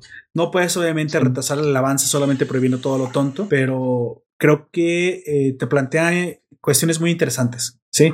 De la, de la mano de, de escritores de la talla como Danny O'Neill, este O'Neill, Neil Gaiman creo que también está ahí, pero el escritor es Danny, Danny O'Neill, también es escritor de, de Batman, de los mejor, de uno de los mejores cómics de Batman, aunque hay, hay varios padres más de Batman, él fue uno de los más, este, más importantes. Verás unas historias muy bien planteadas de, de estos superhéroes de cómo Hal Jordan, sobre todo Hal Jordan, ya no está tan seguro de jurar ante la linterna verde si ante la noche más oscura o el día más brillante, él ninguna clase de maldad se, se esconderá de su vista. Él ya no está tan seguro si realmente es valiente porque nunca ha tenido que enfrentar problemas sociales o solo es valiente porque siempre ha tenido muy clara cuál es la, la justicia. Como dije, cuando un meteorito va a destruir un planeta, es muy claro saber qué hacer. Ahí está Sí. blanco y en botella, ¿no? Es, es fácil, fácil distinguir qué es lo bueno y qué es lo malo. Pero ya cuando tienes unos problemas sociales donde está involucrada la, la empatía, las emociones humanas, la pobreza, el abuso de poder, estos huecos legales donde no siempre la ley te puede decir qué es lo que está bien y lo que está mal. Híjole, ya no es tan fácil decidir, ¿no? Y eso es precisamente lo que te plantea una serie de siete cómics eh, de la mano de esta dupla, donde, donde Arrow va enseñando cada vez más a Hal Jordan a sensibilizarse a los problemas de la, de la calle. Y donde Hal Jordan también mantiene a raya esta, este ímpetu socialista que de repente tiene de Arrow de ser demasiado, demasiado empático, demasiado social, demasiado revolucionario. Y algunas, Sí. algunas veces raza también la, ven- la justicia por propia mano. Es donde Hal Jordan lo detiene y dice, espérate, espérate. Entiendo tu flexibilidad, pero hay líneas que no se cruzan. Entonces como que ambos se necesitan y ambos se complementan. No sé si me explico por dónde van las, las aventuras. Sí, sí. Muy interesante. Ese podcast en este- va a quedar subido en, el, en YouTube, muy probablemente para el día de De hoy hecho, noche. se subió, creo, unos Ah, ya quedó. 20, Entonces, 30 minutos antes de. ah, entonces ya está. Ya, ya lo pueden disfrutar en su formato, en su formato pelón. Yo le llamo así el formato sin edición, como si fuera un directo. Y lo podrán disfrutar ya en el formato con edición, un poquito musicalizado. Y ya saben, un poquito más editado. En, en las clásicas plataformas Spotify, Evox y todas las demás. Como dije, esa, esa podría ser mi recomendación, pero ya, ya está el podcast de su reseña. No lo spoileamos, hablamos de lo más interesante a grandes rasgos también para que lo vayan a disfrutar, lo lean. Aunque el dibujo es un poco viejo, está muy bien hecho. Y sinceramente tiene buenos planteamientos sociales para que muchos reflexionen. No te trata de adoctrinar, si el primero que te advertiría, ¿sabes qué? ¿Es un panfleto socialista? No, no lo es. Trata más bien de plantear las disyuntivas para que tú te hagas la opinión personal que debas hacerte. Para que pienses. Exactamente.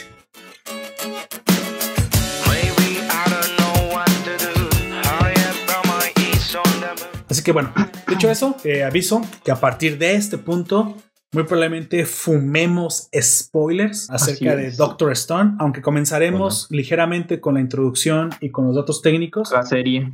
Ajá. Y ya después Entonces- hablaremos de las situaciones. Estás advertido. Paso a despedirme, supongo. Supongo. Ah, sí.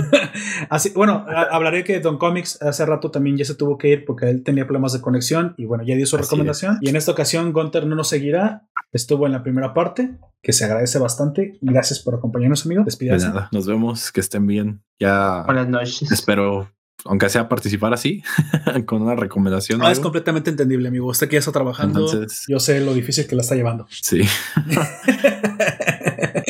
pues bueno, Así gracias que, por tu recomendación. al menos, al menos de esa forma los, los apoyo. Okidoki. Así que También. nos vemos, suerte Ay, no. y Arrivederci. buenas noches. Nos vemos. noches. Buenas noches. Pues bueno, pasamos directamente a Doctor Son. Eh, Ralex nos acompañará. Él también vio la, la serie. De hecho, La quiero serie. decir que eh, ya, ya la habías visto, ¿no, Ralex? Ya la habías visto partes, pero no la habías visto corrida, ¿no? Y esta vez ya te tocó ver la corrida de nuevo. Lo que me tocó ver fueron más que nada las escenas más divertidas, como las Como que los como típicos que hacen de clips, ¿no? Los clips. Sí, De hecho, la otra vez me vi en Facebook como una, una media hora de clips de Naruto, donde me contaron todo, todo Boruto, perdón, y ni siquiera la he visto. O sea, ya me contaron lo más importante de Boruto en, en puras peleas. De hecho, Nanatsu no Taisa, güey, te aseguro que si la veo la segunda temporada, ya conozco todas las peleas, todo lo importante, ya me sé toda la trama, nada más por estos clips de resumen que aparecen Por sobre todo en. Facebook. Así es. Sí.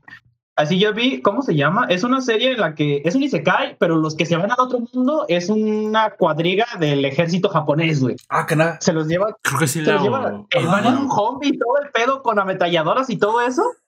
Y pues tiene sus problemas de por, qué, por qué tiene ese tipo de armas si este es un mundo medieval y luego hay magia y todo eso y todos sacados de onda. Pero yo sí vi esa serie casi al completo, güey. O sea, un, un escuadrón completo del ejército se va y se cae. ¿Qué Sí, onda? de las fuerzas de autodefensa. Las fuerzas de autodefensa de Japón, como que van en su zombie y de repente aparecen ya en el otro mundo. Es como, ¿qué pedo? ¿Qué onda? Y luego también hay más pedos porque cuando regresan a su mundo, este, es para hacer como diplomacia entre el otro mundo de lo de, pues, de magia y todo eso, con el Claro. mundo que sería el de nosotros. Y este, claro. y hay gente que como que no está de acuerdo en que los del otro mundo vengan. está bastante interesante también. No Suena, acuerdo suena interesante. Bueno, creo que por ahí buscas el, no- el nombre por ahí, ya no lo, no lo facilitas. Ese me interesa mucho. Ese Isekai sí me interesa mucho, sobre todo a lo mejor por, por las jajas, ¿no? De ver cómo es la reacción cuando, cuando milicia avanzada llega a, un mundo medieval. Pues bueno, hablaré un poquito de Doctor Stone, de su, de su información. Vamos a hablar como siempre de los datos técnicos. Doctor Stone fue creado por Riichiro Inagaki. Es un es un anime shonen de aventura, ciencia ficción, comedia y, y drama. Es su dibujo fue hecho a nivel del manga por Boichi y fue publicado por la editorial Sueisha. Ya saben, en la Shonen Jump, desde el 6 de marzo del 2017, cuenta con 18 volúmenes. En lo que corresponde al anime, eh, Doctor Stone fue dirigido por Shinja Lino y el estudio responsable de llevar a esta maravilla a la animación fue TMS Entertainment y fue emitido por casi todas las cadenas televisivas importantes de, de Japón. De Japón. Eh, su música fue compuesta por Tatsuya Kato, Hiroaki Tutsumi Yuki Kanesaka. Para América fue licenciado por Crunchyroll y por Funimation. Su primera emisión fue el 5 de julio del 2019 y la última emisión fue el 13 de diciembre del 2019. O sea, tiene casi un año que terminó y el tiraje fue, bueno, no se dice tiraje, en el caso del seria, el seriado fue de 24 seriado. 24 episodios que sinceramente yo les digo que aunque sean 24 se van como agua. No, Sí. no les puedo terminar de, de explicar cómo es que hay series de 11, 12 o 10 que de repente me parecen hasta pesadas y eternas. Y esta, aquí está Ralex que no me dejará mentir. Yo ya habíamos llegado al 24 capítulo y yo, ¿ya se acabó? ¿En serio? ¿Es todo? O sea, Así es. te quedas con unas ganas tremendas de saber lo que sigue. Obviamente yo después de, de esta reseña me iré directamente al manga a ver a, a- a dónde va porque quiero saber qué es lo que pasa. Sí. En el mango, en el manga que diga ya van en el 174. Mm, Aunque bueno, mucho de lo que yo podría decir que es el encanto es que la animación obviamente ayuda mucho a los colores, ay- ayuda muchísimo a esta, a esta química que se basa sobre todo primero en minería, en exploración, en geología. Y sí es a veces eh, más, más eh, ilustrativo que te diga Senku, mira, nos encontramos Fulgurita. No sé si acabo de decir una burrada o ese es un, algo que realmente existe. o- Sí, pero. o es de Final Fantasy, no sé. Un- algún sí, elemento que irradia. Mira, este verde esmeralda es tan hermoso. Obviamente como que en el manga te, Ah, ok. Cuando haces referencia a colores, sí es un poquito difícil imaginártelo. Si- Sin embargo, la animación no tiene esas limitantes y obvio, obvio que, el hecho que puedas ver las cosas llevadas a color, la, la- los procesos químicos son mucho más visuales y, mucho más. yo creo que se disfruta mucho más en animación. Sé que hay mangas que, que no hay tanta diferencia. Sé que hay mangas que se disfrutan mucho en, en- en forma del manga y que haberlo llevado a animación le da un extra, pero no tanto. Pero yo creo que Doctor Stone sí es este tipo de series que la animación le hace un gran favor. Sí. Y pues bueno, tal vez eh, cuando salga, veamos la segunda temporada, porque esta es una primera temporada larga. Es de esas extrañas Sí. primeras temporadas de 24 Que capítulos se dividen en dos. Que se vienen dos, pero sin embargo sigue siendo primera temporada nada más. primera. La segunda temporada está, no se, no se preocupen, está ya Está anunciada. está confirmada, está anunciada y la veremos muy probablemente. Parece ser que pronto para enero del 2021, así que no, no tendremos que esperar mucho para los que estemos eh, haciendo esta reseña. Pues bueno, a grandes rasgos, eh, Doctor Stone cuenta la historia de dos adolescentes Senku y Taiju. Senku es este clásico eh, estudiante súper inteligente, amante de la ciencia, perteneciente al club de química de su escuela. Mientras que Taiju, su amigo, pues, no es tan listo, es un tipo normal, un tipo agradable, muy fuerte. Eso sí, quiero, quiero decir que lo que le falta en, astucia y en inteligencia lo, lo compensa con una enorme fuerza física. Y que también este amigo está enamorado de una estudiante muy bonita llamada Yusuriha. Ese le- siempre ha sido desde chico el, el interés amoroso de, de Taiju. Y justo un día cuando pre- eh, pretende confesar su amor Taiju a Yusuriha, y obviamente su amigo Senku, el científico, lo apoya como todos los mejores amigos desde lo lejos con un pulgar levantado y muy probablemente con una, una, una botella de, de vino para celebrar el sí o para también consolar el no. Es que es posible con un poco de alcohol. No sé crean, lo del alcohol no, no, no, no me consta, pero yo lo hubiera hecho, sinceramente. El día que pretende confesarse, sucede algo, sucede un evento a nivel mundial que nadie pudo haber previsto, que es una luz verde enseguecedora, toca todos los rincones conocidos del planeta, dejando exclusivamente a seres humanos y golondrinas, por alguna razón las golondrinas, no, no, no sé qué, qué le hicieron a Dios, a lo mejor Dios se- enojó con las golondrinas, y Así es. Parece ser que fueron petrificados, convertidos en piedra a lo largo del globo. Como consecuencia, la sociedad que conocemos y la civilización terminan súbitamente.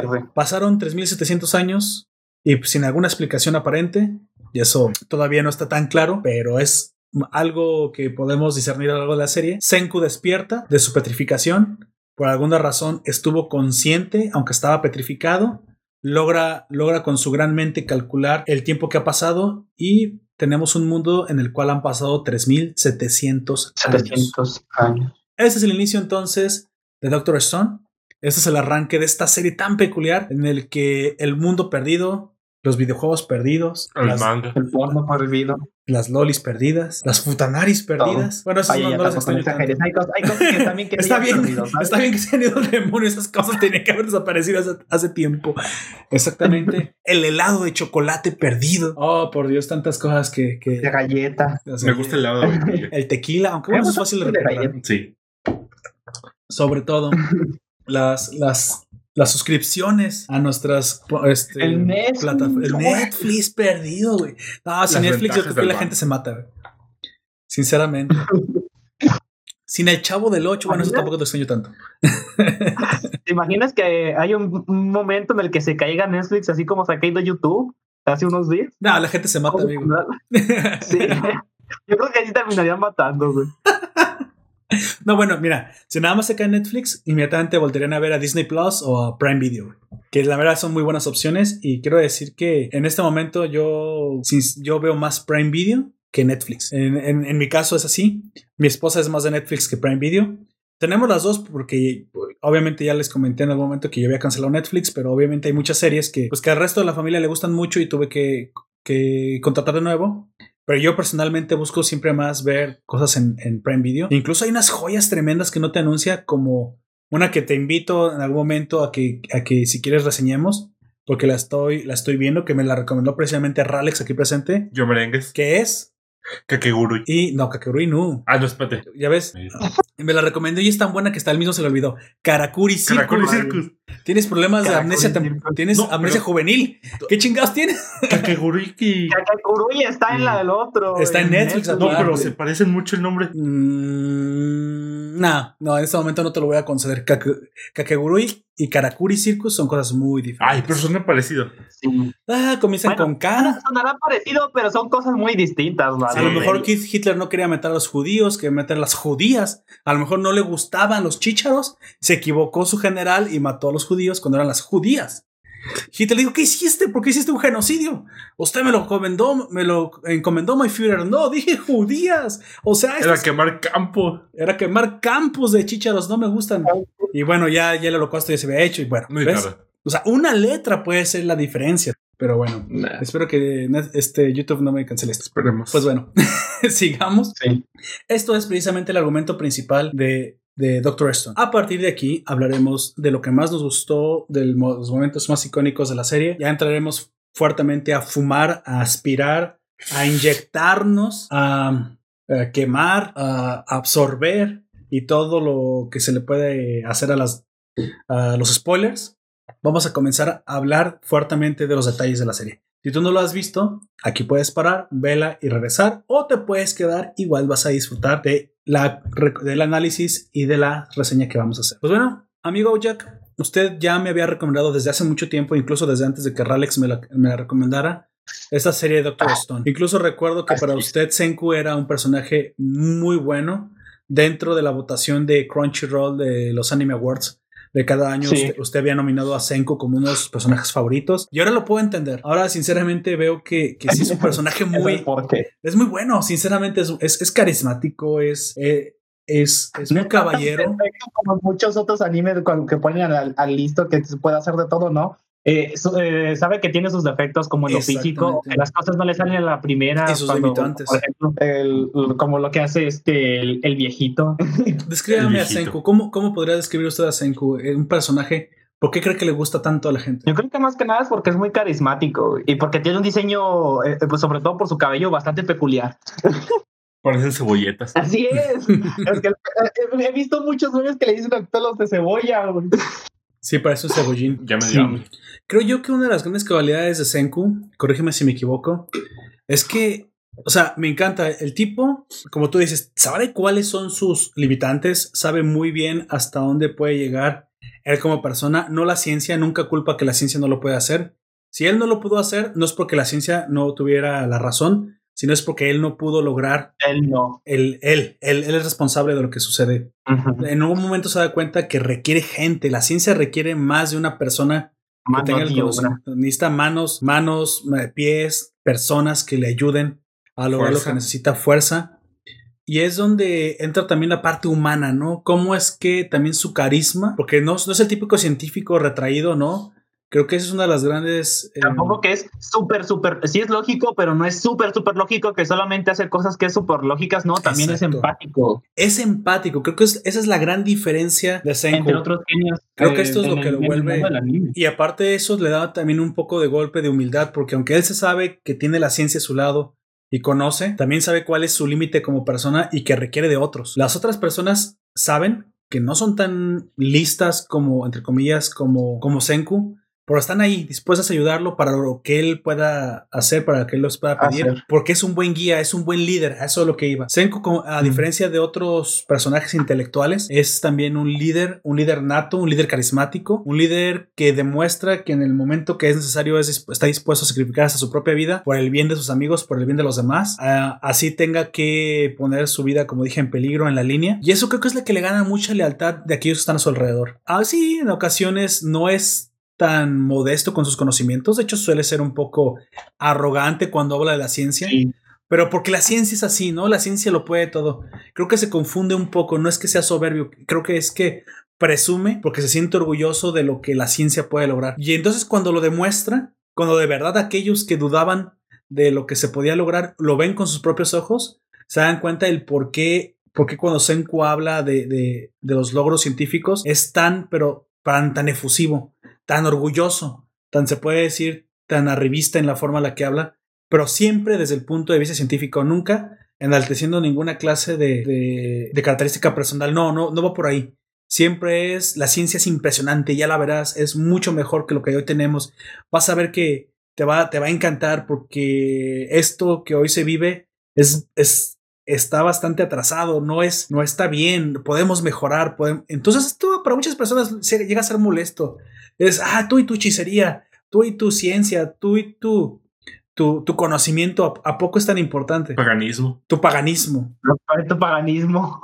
Y lo ven, y hay gente que lo ve y dices, güey, es que pensé que lo que hablabas era completamente despegado de la empatía humana, pero es que es la ciencia en la, en la, en el sentido y en la función que ayuda al ser humano, es por lo que vale. O sea, Senku es el más empático de todos porque aplicando ciencia mejora la vida de las personas. Y Senku responde, es que esto es lo que hace la ciencia. Yo creo que si la ciencia no ayudara a la vida de las personas, no tendría sentido de existir. Es porque, porque ayuda a la gente, es como se, se gana el valor, ¿no? Y veo, vemos, yo quiero hablar, el, el, comienzo me encantó, el cómo vemos también un chico que sí, tiene un poder sobrenatural.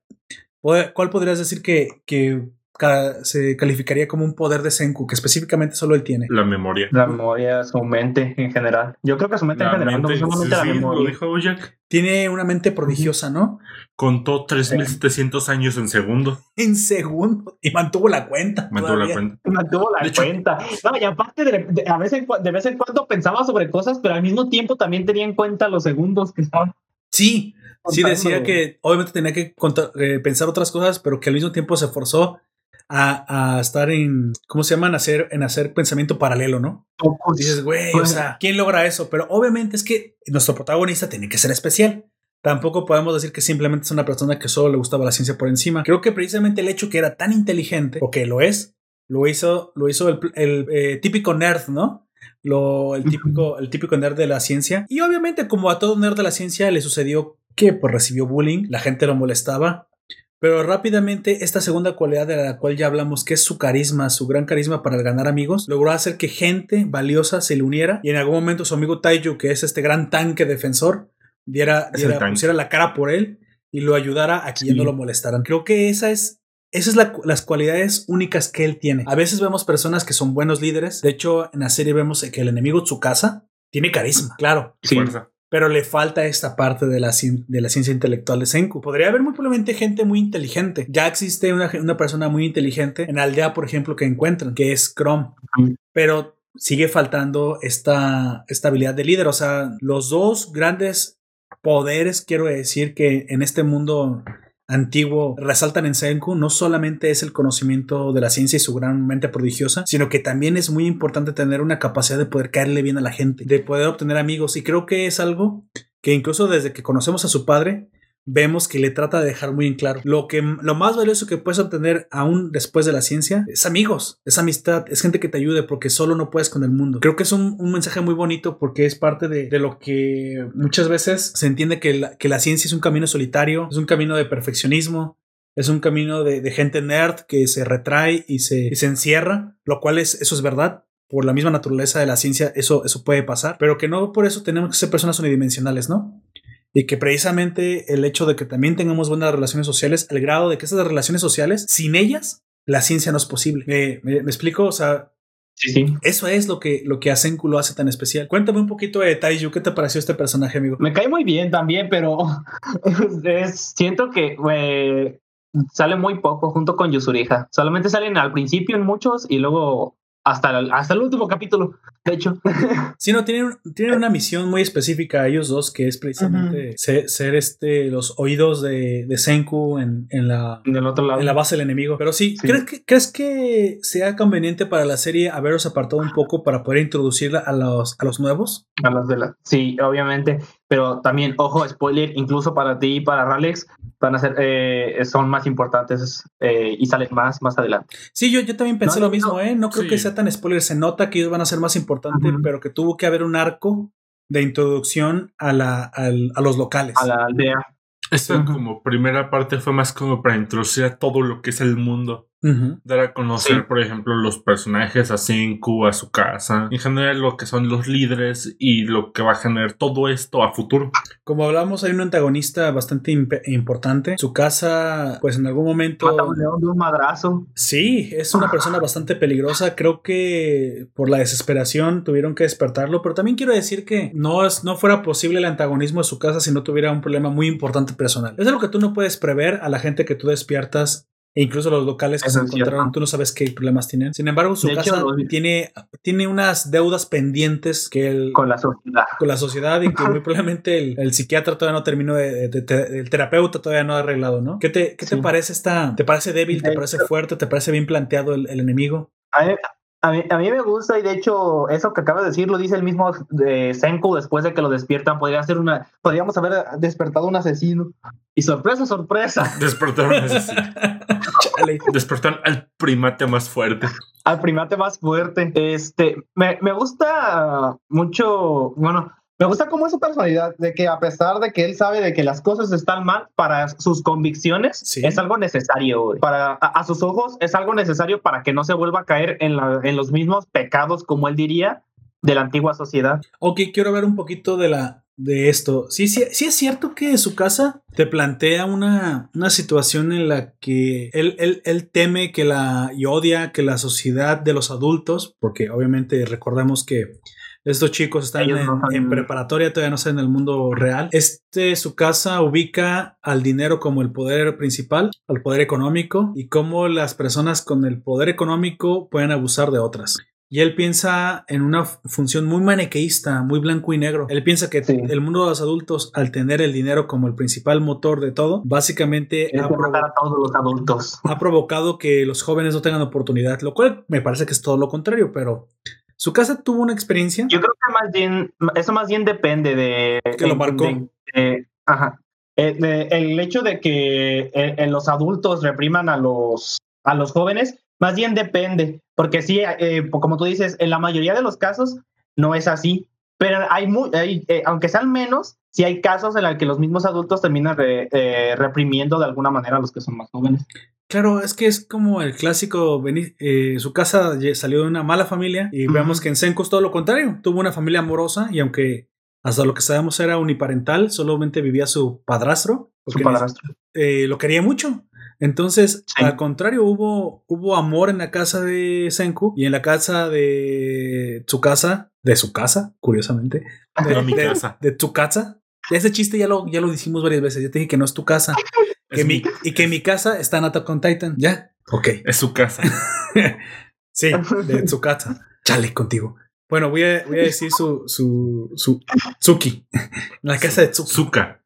Tsuka, así de Tsuka. Azúcar. Él tuvo una. Porque Suki sería mal- como de chica, ¿no? Ah, sí, güey, ya, ya no sé, güey. Ya no, no sé. No sé, no sé qué decirte.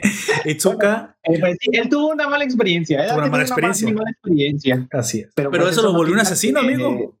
Eso Ajá. lo volvió un Pero es que psicópata. Para él, todo- todos los adultos están mal, pero eso no es cierto. No todos los adultos están mal. Tal vez muchos en su- a, a los que él estuvo en contacto sí lo estuviesen, pero no son todos así. Pero él, a sus ojos, tiene que. No, eh, no es el hecho de que no quiere despertarlos, no. Les está cortando las cabezas petrificadas para que no los puedan revivir después. Exactamente, está matando gente. Y de hecho. Eh, como dices, no, no me compro el, el, el argumento de que solamente es porque son adultos. Creo que ahí es donde radica verdaderamente la falsedad de su casa. Si solamente fueran por los adultos, no iría por... eh, cuando sabe que Senku está muerto, o él cree que Senku está muerto, sabe que muy probablemente hay locales, porque ya se encontró a... Se encuentra una chica, una oriunda, Ajá. a una, digamos, a una aborigen, pero mejor dicho, a, una, a personas locales, de que supimos que después había una, una aldea creada por Una gente aldea. que no se petrificó. Por entonces, ¿por qué tendrías que ir a atacar esta aldea si está viviendo muy probablemente como es tu ideal? No, lo primero que haces no vas y la conquistas y los atacas y la, y la, y la posees. Eso es una actitud imperialista, opresora. No, yo creo que en, eh, en este caso eh, los quiere atacar porque piensa. Él ya tenía las sospechas de que Senku no, eh, no hubiese muerto, güey.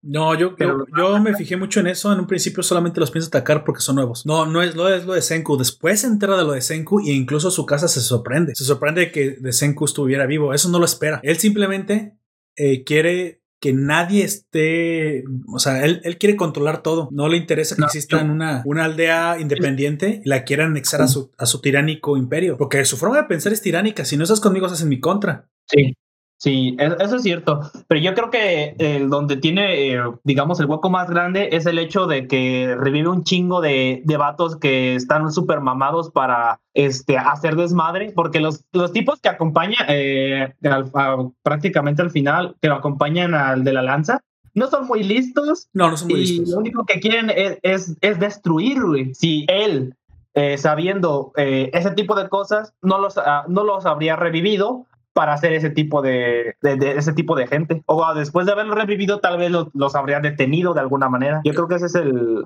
Es que lo, lo- no creo que quieran destruir por destruir, es que es para conquistar, ¿no? Es que es para conquistar. No, No, no es que ellos eh, es- es- es- actúan un poco más... Eh, En sí. son más independientes de su casa. Porque ellos dicen, no, es que me humillaron y, y tengo que regresar para demostrar que sí valgo. O sea, eso ya lo están haciendo por ellos mismos, ya no Ah, es bueno, por su pues casa. sí, lo- sí, sí, sí, es cierto, eso pasa.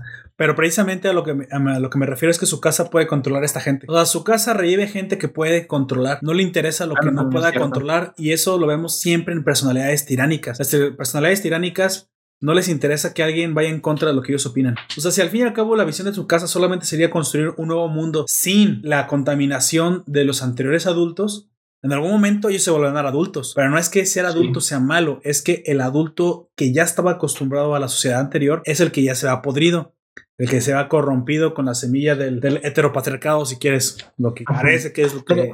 No, no, no creo que sea tanto eso, sino más bien es el capitalismo, güey. El, el- el- lo Sí, que le molesta es- Por eso, es por eso lo dije. Porque luego es, es el heter- heter- heteropatriarcado capitalista, güey. y De repente ya es que todo lo juntan en una sola. Pero sí es cierto, o sea, lo que está haciendo eh, en su casa es rehuir el, el sistema de, de capital, el de libre mercado, que vales por lo que haces y no por quién eres. Y como él es fuerte, su identidad de sus músculos se ve amenazado cuando Senku, que precisamente que propone una economía de conocimiento no basada en la fuerza, si él mismo lo dice, el reino de la fuerza contra el reino del conocimiento. El mismo Senku sabe cuál es la pelea. Entonces, Sí. ahí su casa es un hipócrita. ¿eh? Él está planteándote que, que no, no es que sean los adultos, es cualquier cosa que yo no pueda controlar, cualquier cosa que amenace mi superioridad de fuerza bruta. Porque ¿qué va a pasar cuando su casa envejezca? Se va a hacer más débil. más fuerte puede llegar.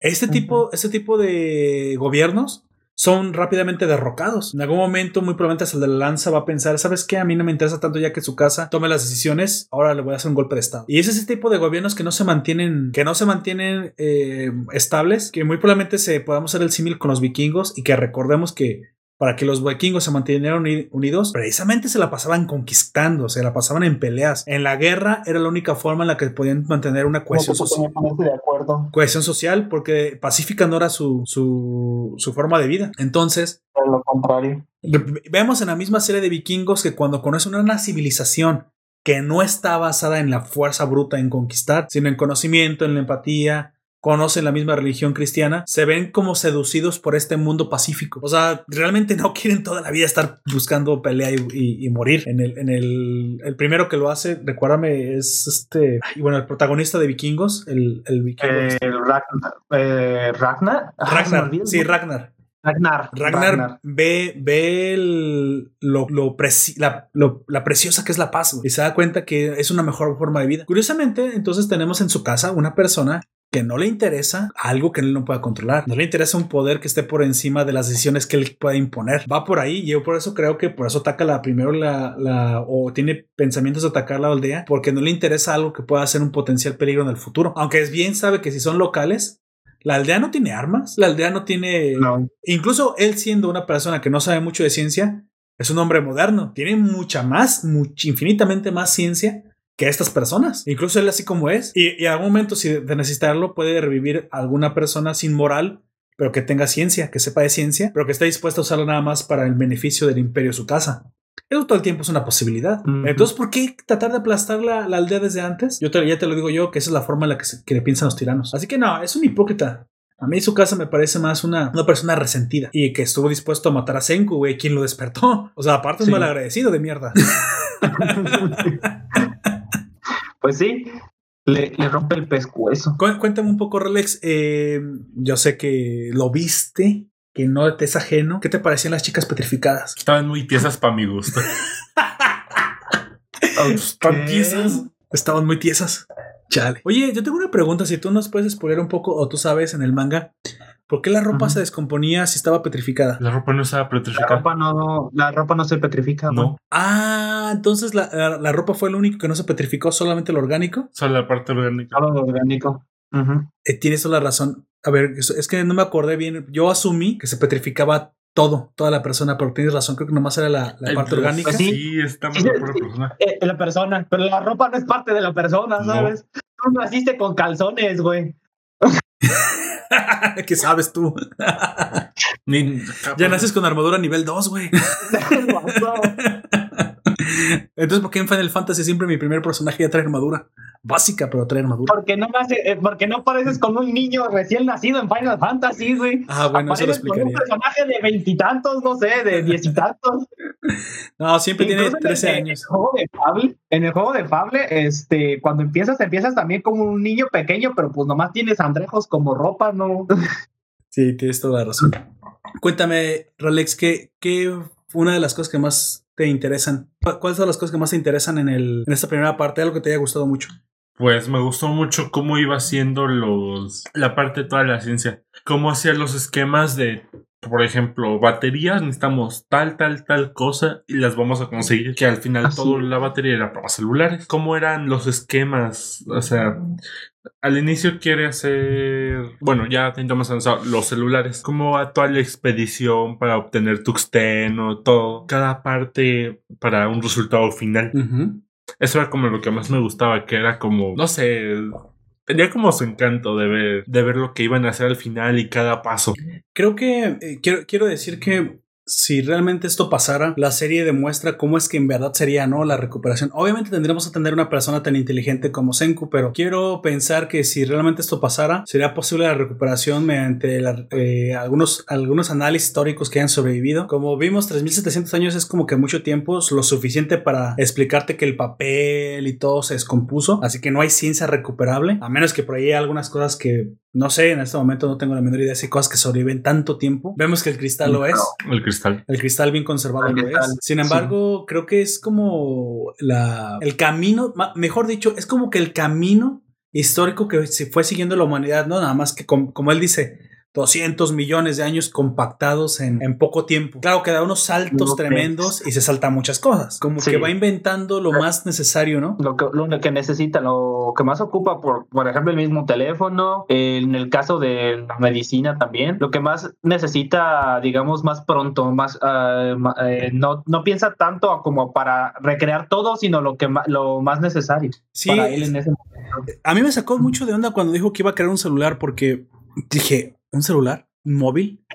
Ya estaba No. pensando en la pantalla y dije, no, me cuentió, No, dije, De hecho, cuando lo hace tampoco es un celular, ese es un radio. güey. sí, es un radio. Sepa- bueno, es al final le pone un cable y así es un teléfono cuando convierte las ondas. Pero creó un teléfono, simplemente un teléfono y ni siquiera de conmutador. No, yo, yo, yo sigo diciendo que es un, es un radio, güey, aunque tenga cables y todo eso, eh, se maneja por las ondas de radio, güey. Bueno, es que un, un radio y un teléfono son casi lo mismo, nada más que el teléfono es capaz de enviar la onda por un cable y el, y el radio es emite ondas de cierta frecuencia. Y a un teléfono móvil emite microondas, mi- muchísimo más Sí. difíciles de alcanzar, de, alta, difícil. de alta potencia. Pero bueno, al final, eh, telefono, o sea, eh, audio lejano es algo que pues ve- vemos que inventa. Y aunque sea muy rudimentario, e incluso aunque fuera cableado, creo que es una gran ventaja. Él dijo algo Sí. muy interesante. La, a mí me parecía extraño.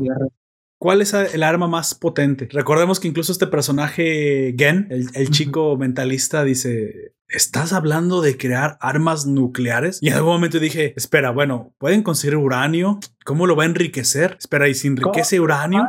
¿Qué, qué, qué chingados? O sea, ¿qué? O sea, Nadie dije una reacción, mm, un arma química. Yo pensé que un arma química, ¿eh? Y aquí quiero mencionar que las armas químicas sí son más fáciles de hacer. Sí, ya El- tenían un arma química tal cual. el, eh, a Furico, como le termina diciendo este. Exactamente. El ácido sulfúrico es la base de muchas armas químicas. Dije, en la que esta cree, este termine creando ge- gasarín, que muy probablemente con los conocimientos de Senku es muy posible para él crear gas sarín, este gas Sí. súper letal que ha acabado con las vidas de las personas a lo largo del- del- de la vida, de la historia de la humanidad, y que vemos que es tan letal que incluso está prohibido por, el, por muchísimas convenciones, por muchos países que han hecho, fíjate, es, les parece más grave el uso de armas químicas por lo que termina generando. De armas biológicas no se diga porque obviamente son incontrolables. En un principio mucha gente no sabe eh, eh, este, este inicio, pero la peste bubónica fue en principio un arma, un arma biológica. Algo biológica. Lo- no me acuerdo qué en el no me acuerdo qué civilización utiliza unos cadáveres de, de infectados con peste bubónica, aunque no lo sabían. Era una enfermedad que simplemente acababa con ellos. Los lanzan a un castillo y las personas se infectan y terminan corriendo de aquí y se dispersan por toda Europa y bueno, Por todo el mundo. ya el, ya el resto ya es historia, ¿no? Ya sabemos qué pasó con la peste bubónica. Sí. Entonces, no, como no puedes controlar eso y son tan devastadoras, pues como que debería haber un, un cierto código de conducta, ¿no? En el uso. Ya sabemos que en la guerra de todos modos todo se vale, pero, pero creo que este tipo de armas a veces termina haciendo también tanto daño a ti como al enemigo. como el enemigo. Y aunque no te hagan daño directamente, te terminan manchando el nombre y reputación y, y ya te terminas enemistando con otras naciones que tal vez no ibas a querer enemistar.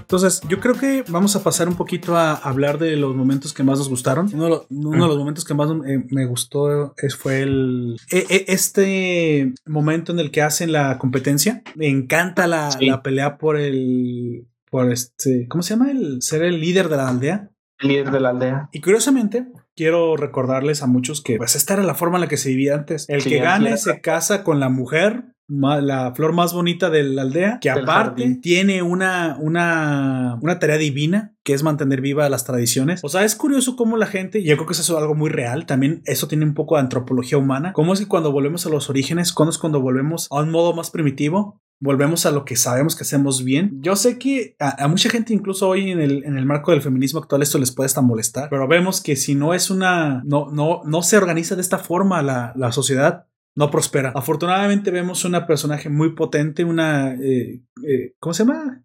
Kuruja, Ojaku, Kohaku, perdón. Una, chi- una chica peleadora, ¿por qué no? Sí, también existen. Y, y ahí está como para... Y para- existieron. y existieron. Sin embargo, normalmente las mujeres tienen un, un rol bien, bien específico, bastante sagrado dentro de la aldea, y los hombres pues tienen una, un rol de protección. Vemos que al tomar estos roles han, han sobrevivido durante 3.700 años y han eh, derivado en las generaciones que hoy están dentro de la aldea. Yo quiero decir una cosa, para 3.700 años no se, te hizo, no se te hizo muy poquita gente la que vivía en la aldea. Es mucho, ¿eh? 3.700 años. No, Es- es tiempo.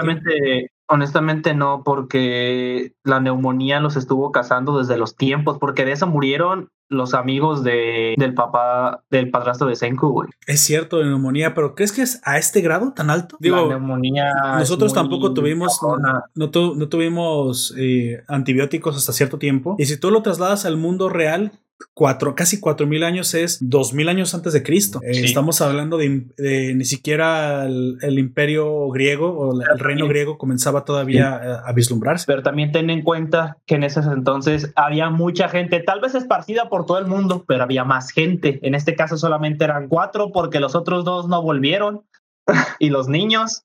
Así de que si a ellos los mató la neumonía, que a- hasta la fecha sigue siendo una enfermedad bastante peligrosa, que no, no, se, tiene que, eh, no se tiene que tomar a la ligera es- esta enfermedad. Sí tenemos cómo controlar, este, es cierto, pero Sí. ellos no lo tenían. Y eso pudo haber. eh, eh, yo creo que esa es, la, eh, esa es la, la causa de que no se haya expandido tanto la aldea. Aparte, eh, también se dice que se han, ¿cómo se llama? Desterrado criminales y otra gente. También se ha dicho. A mí me parece muy poca gente la que queda en la aldea, ¿eh? Sinceramente, para 3700 años, yo sé que comenzaron de cuatro personas. Y eso es algo que te quería preguntar. En el manga se ve diferente porque yo creería que se tuvo que haber reproducido también la, la, la cantante. Porque hay mucha gente que tiene los rasgos de la cantante norteamericana, no solamente No, alemana. No, también está eh, los. Este, la esposa del astronauta, si ves que se van una pareja, la esposa se supone que ella también es norteamericana. Ella sí es norteamericana. Ah, ok, y el astronauta es, es como alemán, ¿no? Es alemán, el chico ru- el rubio es ruso, Ruso. La otra chica es japonesa y también es el papá de Senku es japonés. sí, Y la, pues la primera en morir es- es la japonesa, ¿no? La, Sí, la primera. así es. Connie, Connie se llamaba. Connie. Pero me Esa, parece Connie. extraño que, o sea, yo creo que ahí no, sé- no sé por qué no lo quisieron hacer, pero obviamente las parejas eran, estaban bien delimitadas, la cantante con el papá de... Con- con- sí.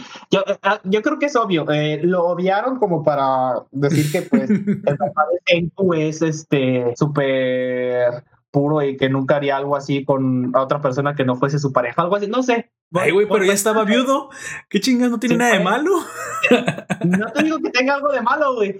Pero eh, es, eh, yo creo que simplemente lo omitieron para que tú lo dieras por sentado, güey. Ah, sí, y lo doy por sentado, seguro que, Sí. que Por muy eso. probablemente la waifu de Senku es directamente... O sea, las hermanas waifus, que es esta eh, Kohaku y Ruri, muy probablemente Sí. sean descendientes directas de la cantante. Así y muy es. probablemente también hijas de, de... ¿Cómo se llamaba el papá? El papá tiene un nombre rarísimo. Este-. Byakuya. Byakuya, Byakuya. Byakuya. Así, hijos de Byakuya. Oye, también quiero preguntar algo. Ahí cuando vemos que van muriendo la pareja la pareja de casados, ya nunca vuelven de la tormenta. Sí, Así es. van a buscar una, una medicina, si quieres, para la neumonía. Se arriesgan y ya nunca vuelven. Yo quiero decir algo. Yo creo que esta pareja no murió, pero ya no pudo volver y muy probablemente hay un asentamiento humano en otra parte del mundo. En otra parte. Es muy posible, ¿eh? Porque nunca te muestran la muerte en, tal. en- el que ellos se han de haber quedado después se de ver un chingo de incesto porque acaba por lo menos había más opciones. Bueno, Adán y Eva. Haciendo- eh, sí pues te- técnicamente si vamos por ese camino de lo de Adán y Eva todos hacemos incesto con, el- con todos pero y es un poco más cabrón porque ellos tienen hijos y son y son esposos entonces sus hijos tendrían hijos con sus otros hijos para hacer un asentamiento más grande güey ahí estaría Bueno, más feo. murieron, pues ya. ¿Estás ya contento? Murieron en la tormenta. estoy diciendo que no, güey. Pues, tú puedes creer lo que quieras. Solamente digo que si allá va a haber un chingo de incesto, acá por lo menos había opciones porque está, se quedaron los hijos de esa pareja, luego los hijos de Connie y el ruso, y los hijos que habían tenido este Byakuya con la Con con, la Lilian. cantante. que- Digamos que son otros dos también. Ya serían seis. Sí, ahí por lo menos hay como más opción para que no se haga el incesto, güey. Sí, claro, seis, No se seis pongan personas. norteños. De hecho, dice algo muy raro. Dice, por eso no me cuadra. Porque Kohaku dice, entonces todos somos parientes de Senku. Y Senku, no, no estamos emparentados con sangre. O sea, pero entonces Ruri ya sabría de todos modos ni siquiera se reprodujo. O sea, nadie estaría realmente emparentado con, con Senku. No, pero entonces Byakuya sí se reprodujo. Y estoy seguro Sí. que la mamá es la cantante. Porque no había de otro lado. Obviamente. Entonces, pues, los otros se mueren y, y los únicos que quedan vivos al final de, digamos, la primera generación de esos son ellos dos. el- oye, la cantante también muere de, de neumonía, ¿no? Al final también ella cae de presa de la neumonía. Sí, yo por eso estoy, yo por eso estoy 100% seguro de que el- la aldea no creció tanto por culpa de la neumonía, porque no tenían el medicamento. Al final, muy probablemente queda Byakuya, pero no sabemos cuándo muere. Vemos una, No. una cuarta tumba, pero no es la de él. No es la de él. eh, eh, pa- está como rara. Yo creo que él, él hizo la cápsula del tiempo primero e hizo la, la tumba para él en un futuro. Pero él tuvo que haber sobrevivido muy probablemente hasta que los niños fueran adolescentes. Si no, Sí. se mueren, güey. Seis niños se mueren. Ahí, qué Sí. chingados. No, tampoco estaban tan. eh, cuando se muere Lilian, tampoco estaban tan chicos, han de tener unos 15 años tal vez. Y ya, de- tomando en cuenta que tiempo después se muere él, eh, ya han de haber tenido unos veintitantos. Bueno, a esa edad ya deben tener hasta hijos, ¿eh? Porque recordemos que cuando no tienes carreras, no hay televisión, pues te reproduces a los 14, a los 15, pues qué, la, la, la vida es así. Hoy porque tienes carreras y opciones, Es pues te esperas. Y y si me preguntas, esperas hasta de más. Sinceramente, eso de las carreras están muy sobrevaloradas. La universidad no sirve para nada, gente. Y por esto hay gente que me ha fundado, ¿eh? Por decir esto. Pero realmente lo creo. Hoy la universidad ya, Tal vez no sirva de nada, pero terminamos, eh, pero para la sociedad es necesario. ya no funciona. Bueno, bueno, yo quiero decir que la universidad tal y como está ahorita, ya está caduca. No funciona. Y el sistema No, educativo está no caduco, requiere una reestructuración Sí. pronto. Bueno, eso fue una de las cosas que más me gustó. Eh, también, Uno de los eventos que te quería también mencionar, que me llegó mucho, que me hizo muy probablemente lagrimar un poco, fue cuando le crea los anteojos a, a Seika, esta niña que no, que no ¿Suika o Seika? Suika. Sí, Suika, perdón. Suika. Que no, que podía ver. Ah, pues sí, sandía. Suika es sandía en japonés. Tenía miopía, lo que hoy conoceríamos como mio- era miope. Y pues sí, se, se dan cuenta porque la chica pues tiene que, tiene que forzar la vista. No, no, no, no solamente fuerza la vista, fuerza toda su cara. Sí, la güey, Toda la cara. y se queda como Cambia de Loli a anciana. Sí, parece, se parece más a, se, ve- se ve más como una anciana que los mismos ancianos de la aldea, güey.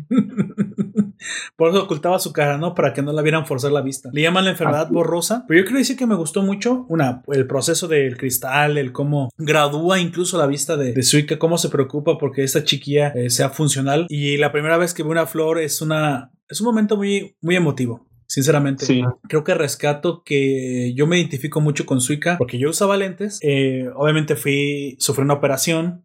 eh, Afortunadamente quedé bastante bien. Y hoy ya lo obvio, ya ni recuerdo cómo era aquel entonces. Sinceramente, más o menos tengo, vaga la redundancia, recuerdos borrosos. Tal vez porque si ves borroso, tienes recuerdos borrosos. No sé si así funciona la memoria. No, es, es broma, gente. Eso es broma. La memoria siempre recuerda de, de forma borrosa.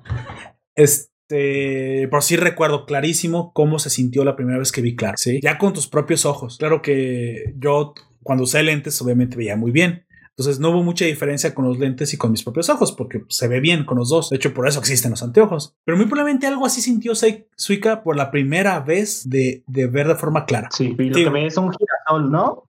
Y ve un girasol her- eh, hermoso en toda su expresión. O sea, lo, lo puede distinguir por las sombras, pero nunca había visto el detalle de cómo es el mundo. Vi el mundo en Full HD 4K.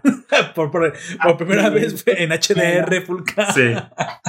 De hecho, eh, como dato extra, esto recuerdo, no sé si fue del lo sacaron del manga tal cual o fue alguien que lo hizo como un fanmade, pero de- con el mismo estilo, es de que ella a Senku, antes de poder ver bien, a todos los veía de otra manera, pero a Senku lo veía súper guapo, súper fornido y todo eso, y cuando se los pone, los ve y es como de, Ay, chale, chale, qué flacucho estás. así es. La idealización del amor, amigo. sí. El amor es ciego. El amor es ciego, dicen. O miope. No, miope. Pero en este caso, chale. Sí.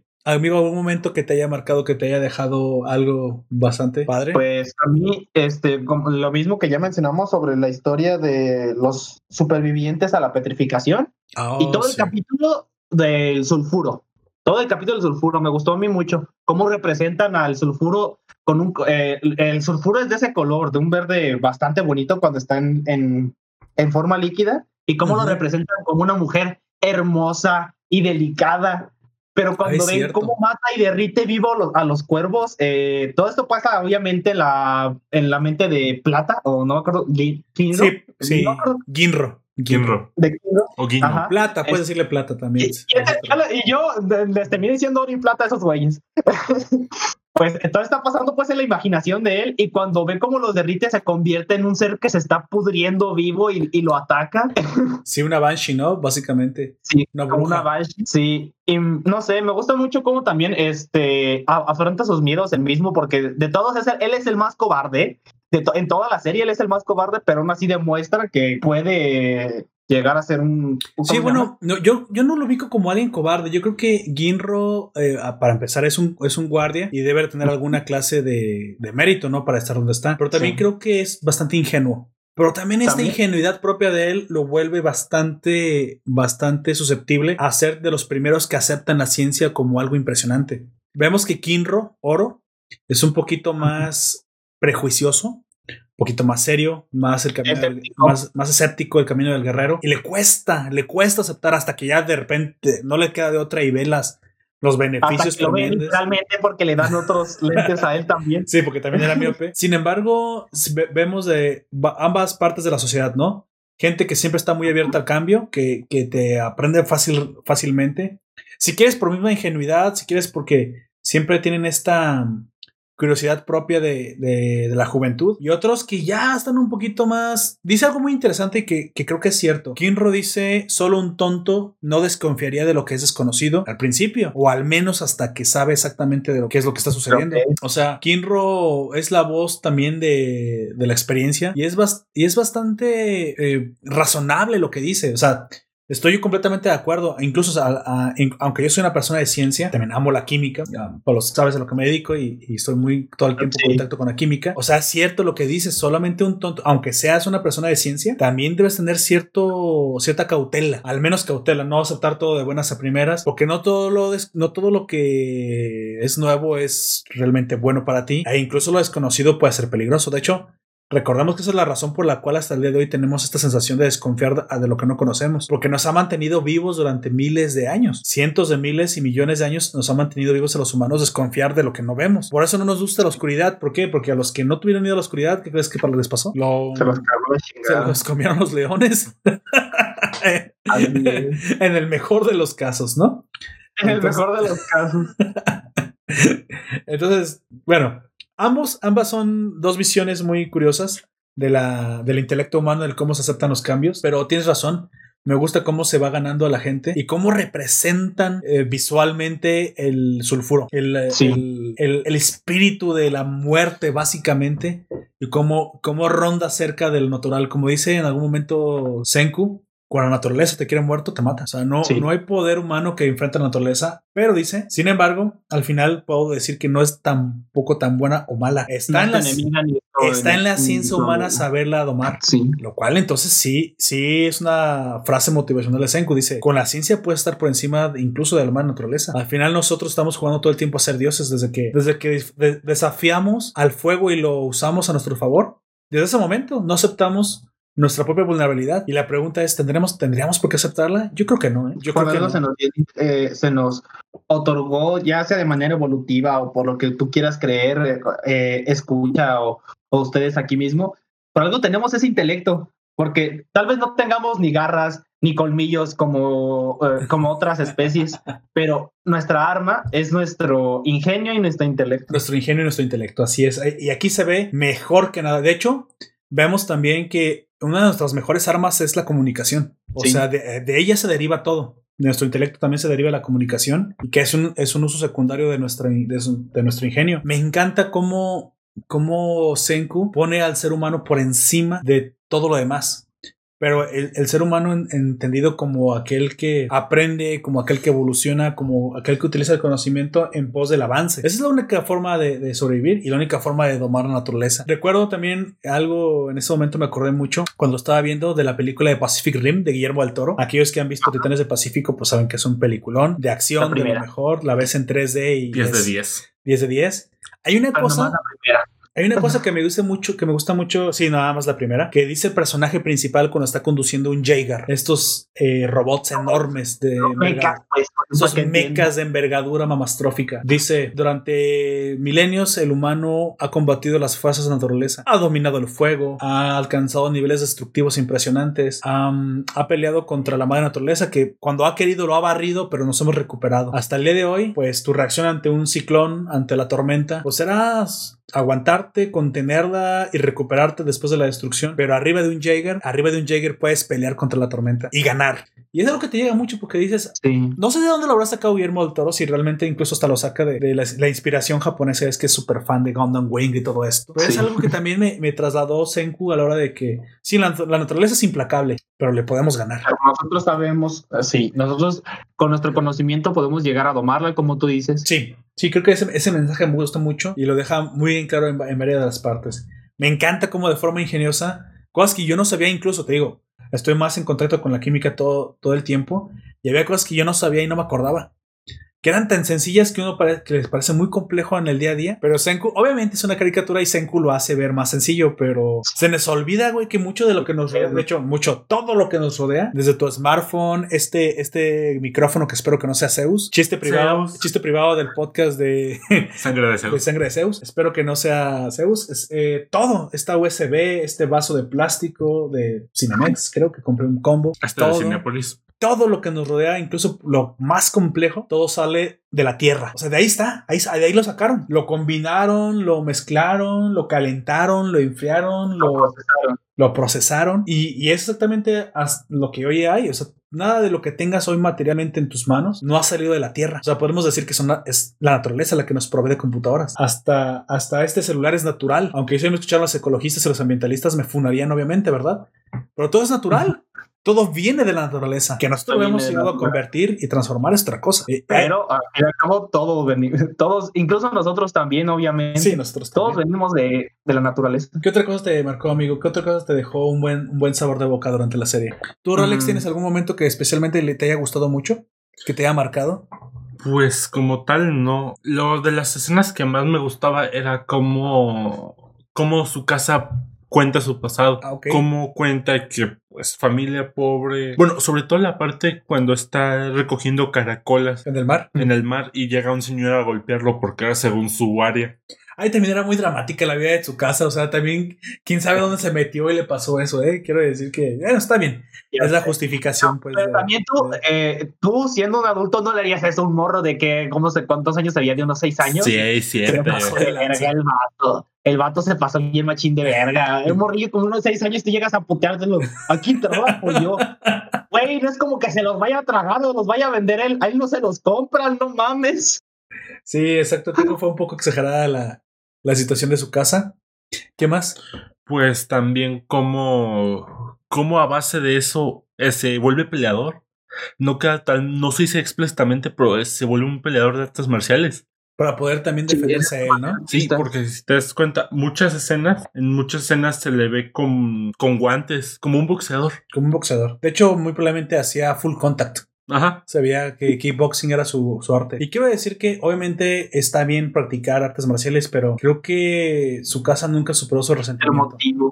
Creo el que motivo cuando tú te vuelves fuerte, no- lo correcto es que su casa, después de haber obtenido fuerza y poder, se ha dado cuenta que lo que le pasó a él es aislado y que realmente, pues ahora que ya no tiene que sufrir eso, lo importante es que ahora él abra, pues vea por la gente y que que practique con el ejemplo. cumplí con el ejemplo, pero se quedó resentido. Y este resentimiento es el que lo vuelve un, pues literalmente un villano. Creo que para él las artes marciales no terminaron ser como, eh, como el mensaje que normalmente sabemos que te dan las artes marciales, que es para defenderte y para defender a aquellos en necesidad. No creo que ningún arte marcial que se respete se haya, excepto las que son específicamente para, para asesinar. Tenemos el Kempo, digo, el, el Kendo de la espada. Pero Ujú. la mayoría de las artes marciales de defensa personal son para precisamente para eso. Nunca son para abuso personal, son para defensa personal. Y creo que ahí es donde su casa se quedó un poco corto. Nunca terminó de madurar y su resentimiento, pues hoy Yo tengo una teoría, pero también peligroso.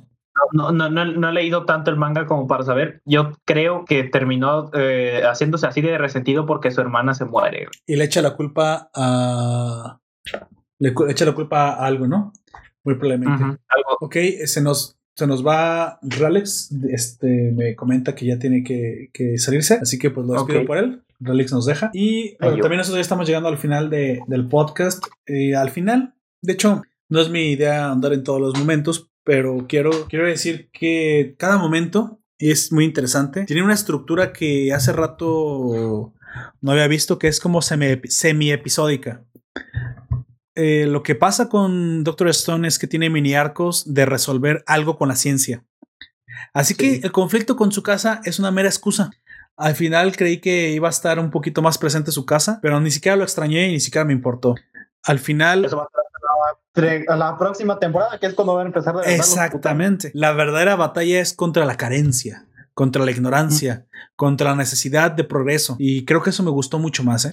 Creo que puedo- no, no es ligero, no es menor lo que digo que muy probablemente Doctor Stone se acaba de convertir en mi top 10, güey. Una de mis top 10. No sé todavía dónde ponerla, pero se está convirtiendo en una de mis series favoritas.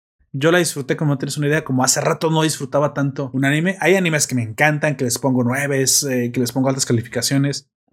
Doctor Stone se vuelve una de mis favoritas. Y eso no pasa muy a menudo. En, en- en mucho tiene que influir que eh, el estilo en el que está hecho, porque no sé, te recuerda mucho a los shonens clásicos de antiguos, de alguna manera. Sí, Y Yo creo que eso influye en que no- para nosotros, pues que ya estamos un poco veteranos. más grandes, ajá, que nos recuerda a un poco esas épocas en las que, pues, po- a tal vez el primero que viste fue un shonen y te recuerda a esa época.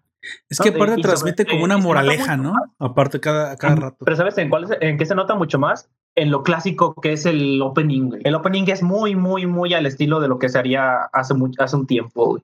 Oh, sí, sí, tienes razón. El primero, El ¿no? La, la- la canción es muy buena, aparte. Sí, sí. A mí, a mí me El de- recordó mucho este tipo de, de animes en los que también se enfocaban en darte como una enseñanza, como una moraleja. Claro, ya no es tan como come tus verduras, ¿no? ¿Verdad? Eso, eso ya no. Sin embargo, sí tiene moralejas implícitas. Es el, el metal más fuerte del mundo y lo entre más lo calientes, más fuerte se hace. Esa es la enseñanza. Chale. Al menos ese capítulo. Bueno. Después de que el maestro Roshi lo puso a trabajar, pero como, como esclavo, canijo, pobre, pobre artesano, güey. Se dice, he, he Sí, trabajado más en los últimos meses que en toda mi vida. toda mi vida. Pero eso lo ha hecho, lo ha hecho feliz también al mismo tiempo. Ah, claro, yo no tenía retos. Algo de lo que me di cuenta es que sale un en, en esa serie sale un personaje que se parece mucho a mí por el cabello, güey. Este tiene el cabello de, de color café oscuro y también lo tiene todo esponjado, güey. No había fijado hasta tiempo después, hasta, hasta este momento en el que lo volvimos a ver para ver. Cuando estaban peleando, es el que está hablando Es con el dios de cierto. la banda de magma. Ahí- Se parece, eh, eh, tiene el cabello esponjado, güey.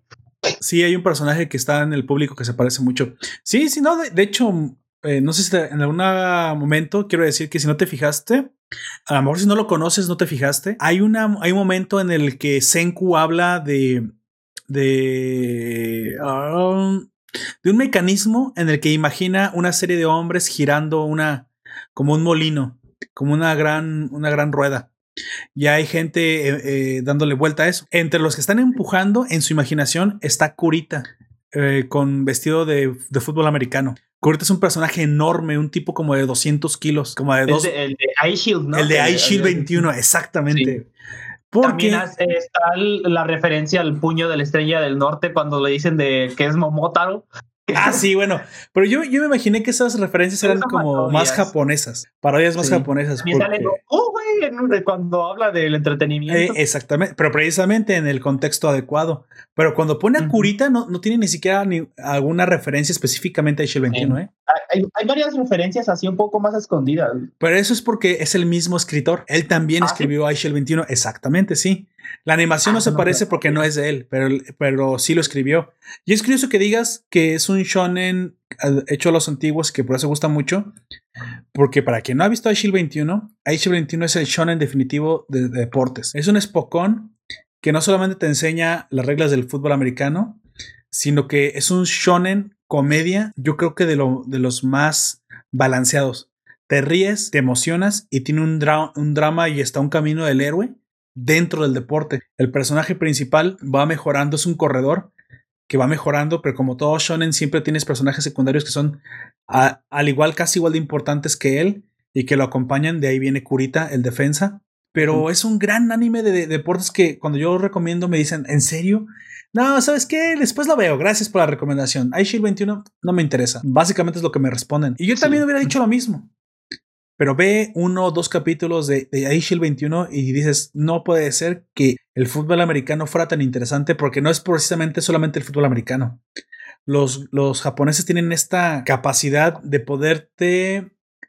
te- obviamente te exageran el deporte a, a- lugares donde pues... mm, Como vimos, se imagina, eh, Ginro se imagina al sulfuro como un demonio. Lo mismo pasa en iShield 21 las cosas están exageradas. Se, Sí. se imaginan cosas que no están ahí, pero es como una, una metáfora visual. O sea, to- absolutamente todos los espocones tienen metáforas visuales y no serían aburridos de cojones, como dicen. O sea, estarías viendo una representación realista y pues creo que nadie quiere ver una representación realista del deporte. a ver un partido Es- real algo exactamente. así. Y tiene mucha similitud en la forma en la que aborda la, la dinámica. Entonces, ese señor, pues no es su primer shonen. Entonces, es por eso que te- se nota la experiencia creando, Sí. creando el shonen. Yo, yo, yo estaba desplazando el iShield 21 porque tiene muchos capítulos. Tiene 145. Sí, tiene muchos. Eso sí es cierto. Yo estoy acostumbrado a los de 12, 24, a lo mejor 30, pero ya 145 son. Siento que son muchos y me tardaría mucho en verlo. güey. Pero Mm. yo creo que una vez que lo empiece ya se- eh, va, va a pasar como con cuando tú viste este que se me va a ir como. Sí, se te va como agua. A lo mejor no lo ves en un solo día, pero créeme que incluso hasta mi esposa, Güey. Mi, mi esposa le gusta el fútbol americano porque la familia de mi, de mi esposa siempre le gusta el fútbol americano. Entonces tiene un gusto ahí culposo por el fútbol americano, pero cuando vio Shield 21 estaba encantada, güey. Amó la serie a, a un grado que incluso ni siquiera yo. Y ella se porque la serie no termina, se queda justo antes del último episodio del último torneo, creo que la cancelan, pero ya es simplemente lo que te falta por llegar al final, lo lees en el manga, son como dos, es como un tomo nada más, te lo lees súper rápido, que es el último partido, como te digo, una final, pero se quedó tan emocionada que en cuanto acabó, se fue a leer el manga. güey. Mi esposa, que no es precisamente fanática del anime, güey, no puedes decir que es otaku, nada de eso. Una persona completamente normal, Una mujer que prefiere ver, pues los doramas le gustan, películas de acción. Sí, ve los animes. Ve los, ve los animes conmigo, sí es cierto. Pero no, no había visto, nunca hubi- hubiera anticipado este gusto por Aishil 21. Que yo quiero decir que tiene una comedia excelente. Y sí, aunque es un poquito viejo, un- aún, hoy, hoy- aún hoy lo puedes ver, está muy presente y tiene muy buena animación. Es Pero bueno. atemporal, entonces. Esa temporal, Aishil 21 es temporal, sobre todo porque el fútbol americano no ha cambiado, güey. Ajá. Y lleva mucho. eh, la mayoría de los deportes se tardan demasiado en cambiar. Ya, ya, ya llegamos a un punto en el que los deportes no creo que vayan a cambiar en mucho tiempo. Nah, yo, yo creo que más bien es la animación. Pero te digo, la animación, aunque no es de última generación, está bastante aceptable y está bastante bien hecha. Y, y para lo que te quieren contar, está perfecta. Hay, hay animes que no envejecen bien y se nota, güey, cuando no envejecen bien. Pero esto no, es un shonen, es un shonen bien hecho que aunque son 140 y tantos capítulos, te das cuenta que es que tiene tanto contenido. Ves el crecimiento tan rápido del. Pues bueno, Naruto nos, queje- nos quejamos y tiene casi 500. Afortunadamente, Shell 21 no tiene absolutamente ningún filler. Va sobre la historia del manga y eso se agradece mucho. No hay, no hay relleno, pues. No hay relleno. Entonces va a lo que va y se siente una progresión del personaje. Pero bueno, vamos dándole final a, a Doctor Stone, amigo. ¿Alguna última em, situación que le haya gustado del, del, del anime? Que haya dicho, esta parte me gustó mucho, esto me encantó, esto me marcó. Ah, pues lo que ya dije, el- lo del sulfuro y este cuando ah, son los astronautas eh, regresando todo lo que te muestran de cómo mueren Connie y el otro, cómo los otros se van y no vuelven. Entonces yo le preguntaré. ¿qué le pareció el personaje de Ruri? Ah, sinceramente. Estaba bien, ¿no? eh, Tashida. pero Tashida. honestamente, si ves que hay otras tres chicas que están por ahí que son como las más bonitas, Sí, sí, sí, claro. la de cabello oscuro me gusta más, porque a mí por lo general las rubias no me gustan. güey. La que parece que es descendiente de Connie, ¿no? Ajá, que- porque tiene incluso dos trencitas. Dos trenzas. eh, bueno, no, que son trenzas, son coletas porque no están trenzados. Sí, guiño, guiño. Esa, chica me gusta más que la- porque la mayoría son rubias y pues a mí casi no me gustan las que es la que quiere un esposo cocinero, básicamente. Recordemos que dicen que, que clase de. Cocinero, sí, sí. Ah, por cierto, de- este, pues vamos hablando de ese episodio. ¿Qué te pareció el episodio del, del ramen? O sea, yo me quedé encantado con ese episodio, güey. Sí, eh, de hecho ahí es donde Suika es cuando se dice, ah, soy súper útil porque lo va a investigar y todo el pedo. Sí, Este, sí, es ya. cierto. Y, y con esto es un poco más cómo son pues en la aldea. Este, conoces a- al más glotón de la aldea. También más adelante sale también el que es el más borracho, que son prácticamente iguales, solamente que uno es calvo. Porque son familia. Este, luego también salen las tres chicas que uno dice que uno quiere que sea guapo, la otra quiere que la que quiere que él sea un buen cocinero y la otra qué es lo que quiere. Que sea musculoso, creo que tiene un buen cuerpo o algo así. Buen que cuerpo, sí. buena cara y, y que sea cocinero. Y que sea cocinero. Exactamente. Ese episodio me encantó porque cuando comenzó a hacerle el, la harina, dije, pero eso no es arroz, ¿de qué lo está haciendo? ¿De trigo? Tampoco parecía trigo. No recordaba ese grano, ¿eh? Es un grano. El mijo. Ajá, el mijo es como. Es, un, grano que ni siquiera crece de este lado del charco, No, que yo sepa. es nada como el sorgo, es un tipo de grano que es más eh, utilizado para hacer forraje de animal, para, Sí. para darle comer al, al ganado. De hecho, por eso no le gusta a él, porque dice que sabe muy amargo, güey. Muy sin Pero chiste, claro. Es, es una delicia porque es la primera vez que lo prueban. Tam- Algo que también me gusta mucho es como eh, en ese capítulo es donde se, eh, es como se llama, se eh, introduce a Gen. Ah, exactamente. Todavía no llego a los personajes favoritos, pero Gen me pareció un personaje muy, muy profundo. Creo que, eso, creo que es el personaje después de Senku, el personaje más interesante, ¿eh?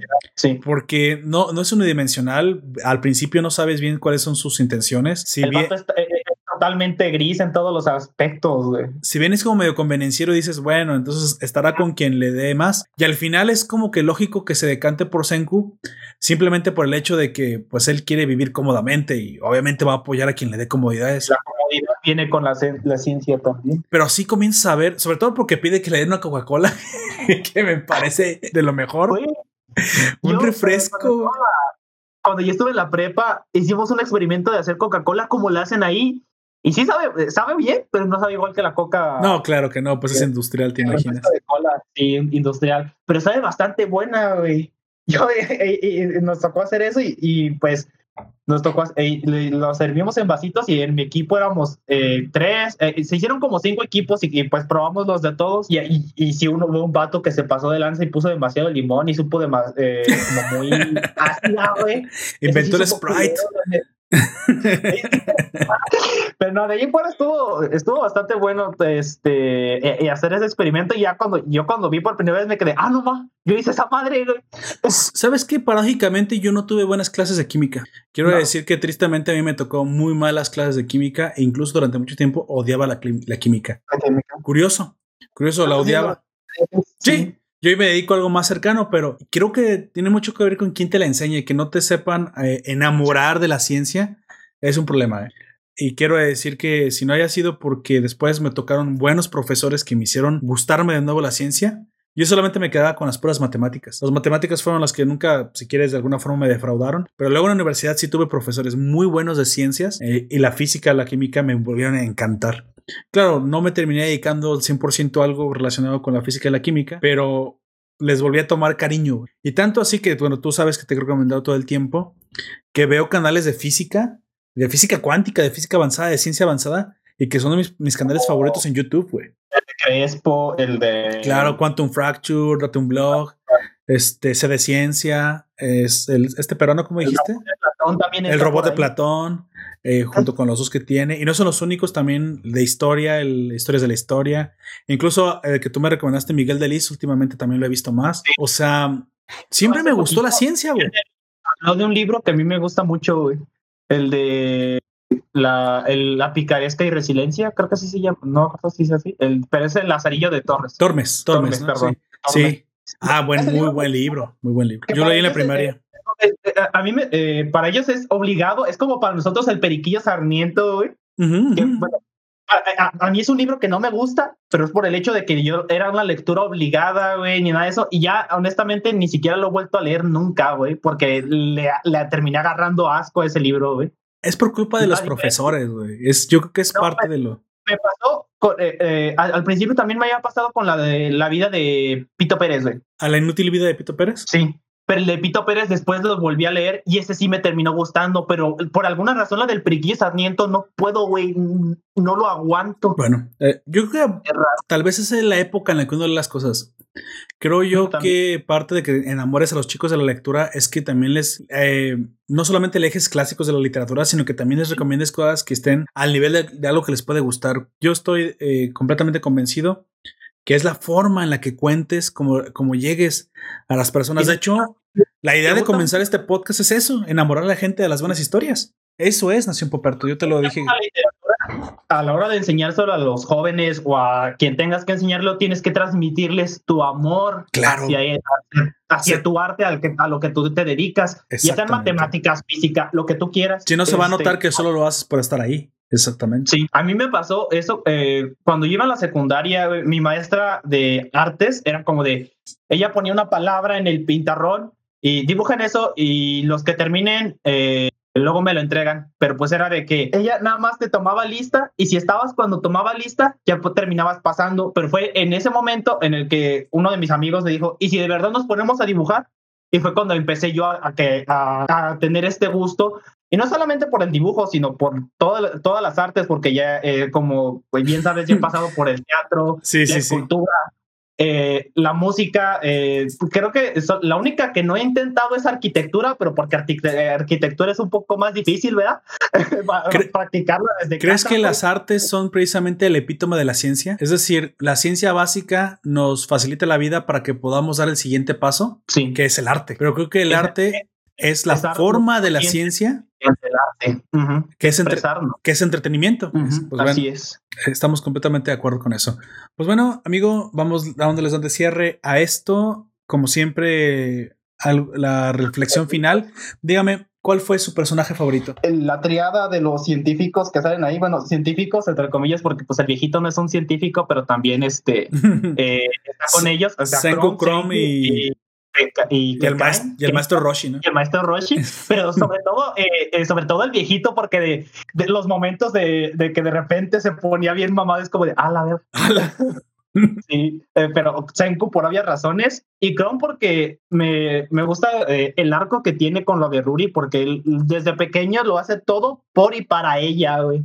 El, es el, Sí, es cómo- cierto. como su toda su determinación este es el curarla a ella y ya des- una vez que está curada ahora eh, Ah. mi pregunta es qué es lo que va a hacer ¿Sabes qué? Hay un momento ahí que de hecho me salté que me gustaría decir. Bueno, no que me salté, pero ahorita que lo mencionas me acuerdo que me llegó mucho. De hecho, esta serie tiene momentos muy efusivos, momentos que te mueven los, los sentimientos y me gustó mucho. ¿eh? Me conmoví bastante y creo que es algo que me gusta, que me dejé que me hiciera la serie y que me encantó, que me encantó sentir esta, esta cercanía. O sea, qué curioso que las, a través de la ciencia las, las, las humanidades se, se, se exacerban.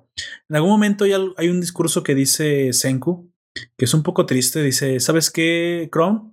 Tú en otro tiempo serías una persona muy especial. En otro tiempo serías ex- extremadamente exit- exitoso. No te rindes, lo pruebas todo. La ciencia, el mérito. Muy probablemente en otro tiempo tendrías un excelente empleo, serías un empresario, muy probablemente serías alguien muy exitoso y mujeres como Ruri precisamente te est- estarían muy, muy, muy encantadas de tenerte. Sin embargo, en ese tiempo, donde lo que más vale es la fuerza y no tanto el mérito, lamentablemente naciste en la época equivocada, no es para ti. Bueno, al Sí. menos eso es lo que hice al principio cuando creemos pues que Chrome no, no puede competir por el amor de Ruri, aunque a su modo fue el que más se preocupó por ella. Sí. No, no a su modo, realmente fue el que más la procuró. Y lo y su hermana pero pues su hermana por obvias razones por obvias razones, pero obviamente vemos que en Ruri sí hay una correspondencia con los sentimientos de Chrome, ¿eh? o sea, al final sí hay una, sí. una correspondencia, aunque ya sea una mujer divorciada. Lo, lo- lo más cagado es eh, cuando el güey este plata le dice, entonces no te importa con quién casarte. Y ella dice, no, pues la verdad me estaría bien con quien gane. Y dice, a huevo, de aquí soy. Y se pone a pelear en serio el güey. Che, Ginro. Se pasa. Es el desahogo cómico, güey. Ginro es una, es una pasada. Sí, y eh, hablando de personajes femeninos, mi, mi personaje favorito es, es la es la sandía, güey, la morrita. ¿Suika? Sí. Sí, me, me cae muy bien. Es, este, Es como muy linda, ¿no? También. Sí, es muy adorable. Y aparte, este. ¿Puedo ser útil? Sí. Puede ser- puede ser útil. Me gusta también cómo se emociona tanto cuando le dicen que vaya a investigar como la detective Suica.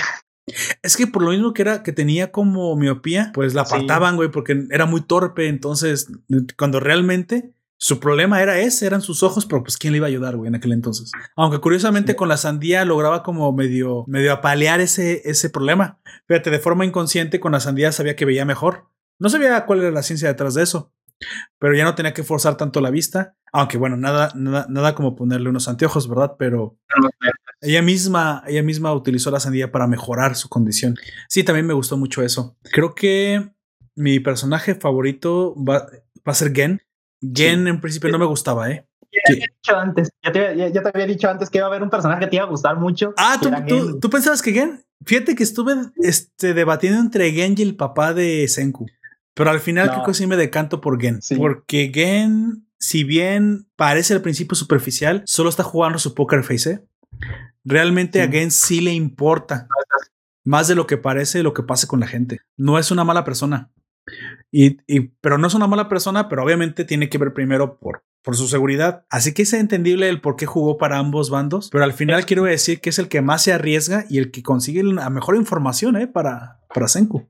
Para Senku. Se puede decir que es un poco maquiavélico, pero no al punto de ser maquiavélico como este magma que quiere matar a, a, a los demás para él ser el líder, sino que maquiavélico un poco, digamos, un poco más soft, en el que si lo hace por su beneficio. propio, Maquiavélico soft. pero al mismo tiempo piensa en lo que los demás puedan llegar a pensar y lo que les pueda llegar a pasar, no como magma que es solamente yo, yo, yo y yo y yo.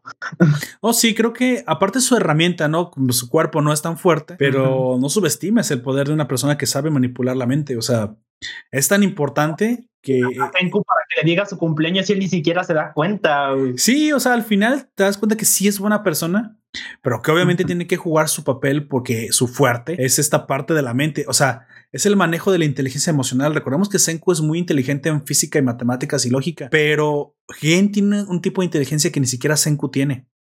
Y que, No. y que es rara, que es esta, esta manipulación emocional a tal grado que puede jugar una poker face social, es una inteligencia social muy, muy, muy alta. muy alta.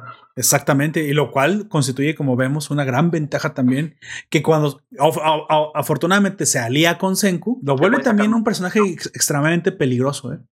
Y una gran Sí. arma a usar en contra del imperio de, de su casa. Pues bueno, eso es eh, femenino. Obviamente creo que... creo que Ruri. Ruri me gusta, güey.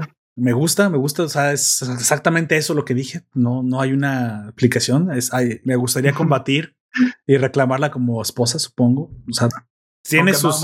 viene rompiendo la espalda, no hay pedo, por lo menos lo intenté. Lo, lo intenté, tiene. Me gusta, güey. No, no sé exactamente. Hay algo en ella que me gusta mucho en, en Ruri. Creo que, que creo que está bien. O sea, es voluptuosa. Se ve que es lista. Este. Y muy probablemente por su enfermedad no tuvo tiempo de desarrollar sus habilidades físicas, pero no es una inútil. Y lo vemos después. No es una inútil. Se sale corriendo. Sale, co- corre dice, güey, nunca la habíamos visto correr. Pues no, güey, con neumonía es, es un milagro que haya llegado hasta la mayoría de edad, dice Senku. Y lo dice Senko porque, bueno, eh, como dato extra, a la ne- con los niños con neumonía no pasan de los 12 años. Sí, curiosamente el, esta, el, el neumococo fue, fue combatido con, como dijo Senku, con sulfa, pero es tan ridículamente fácil de derrotarlo, pero tan difícil si no tienes los aditamentos, que hay una frase que dice que me llega mucho, que me llega mucho que dijo el ruso eh, de los sobrevivientes que dijo se le fue la esposa, ¿te acuerdas cuando se muere Connie? Y dice, y pensar que fue neumonía, o sea, esta mugrero de enfermedad que la tenemos tan, tan, tan dominada y controlada en nuestro tiempo, aquí se convierte en un lastre y, y Que solo fue neumonía, dice. una bacteria, güey, que ya teníamos. Sí. A veces a- uno hace apreciar uno lo que hemos avanzado, ¿no? Y luego también esto es lo que uno no, no termina de concebir en su cabeza cuando ve los antivacunas y dices, güey, si, Ya su- sé. si supieran, güey, lo que ha sufrido la humanidad, lo, lo, cómo está escrito con sangre, los registros médicos de la lucha contra las enfermedades. Ah, Bueno, No sé. Me voy a molestar más. Ya, voy, vamos, vamos terminando. Sí. Algunas últimas pensamientos, algunas últimas palabras, amigo, antes de pasar a despedirnos.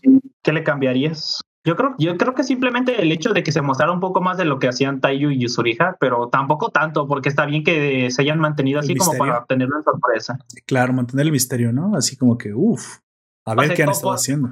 Tenido como alivio cómicos, como de repente en, en el Jujutsu Kaisen que mencionó Gunter, después de que se acaba el anime, sacan un corto de las cosas que pasan entre escenas que nosotros no vemos, como por ejemplo cuando van caminando y hablan entre ellos y pasa algo gracioso, pues algo así. Yo creo que eso habría sido como para darles, eh, para que no sintieras que faltaban demasiado, güey. A esos personajes. Creo que le que- cambiaría la forma en la que terminaron los astronautas. Creo que no se lo merecían. Y ya sé que, bueno, es que fue una forma de ejemplificar el peligro de la neumonía. Pero No, yo, yo creo que está bien porque así te demuestran que no importa qué, qué- qué tanto te esfuerces, de todas maneras vas a terminar perdiendo si, si, no tienes los recursos. Bueno, en pero dices, muchas- eso no me gustó, güey. Eso no me gustó. Ahí sí me hubiera gustado un final romantizado completamente. Me hubiera gustado Pero- que los seis hubieran vivido su vida plena, güey. Porque al fin y al cabo son los salvadores de la, de la humanidad. Eso no me gustó. No me gustó para nada. Y, y yo sé, lo entiendo. Pero no me tiene por qué gustar, güey. Aunque no nos guste, pues sí, así Exactamente. es todo.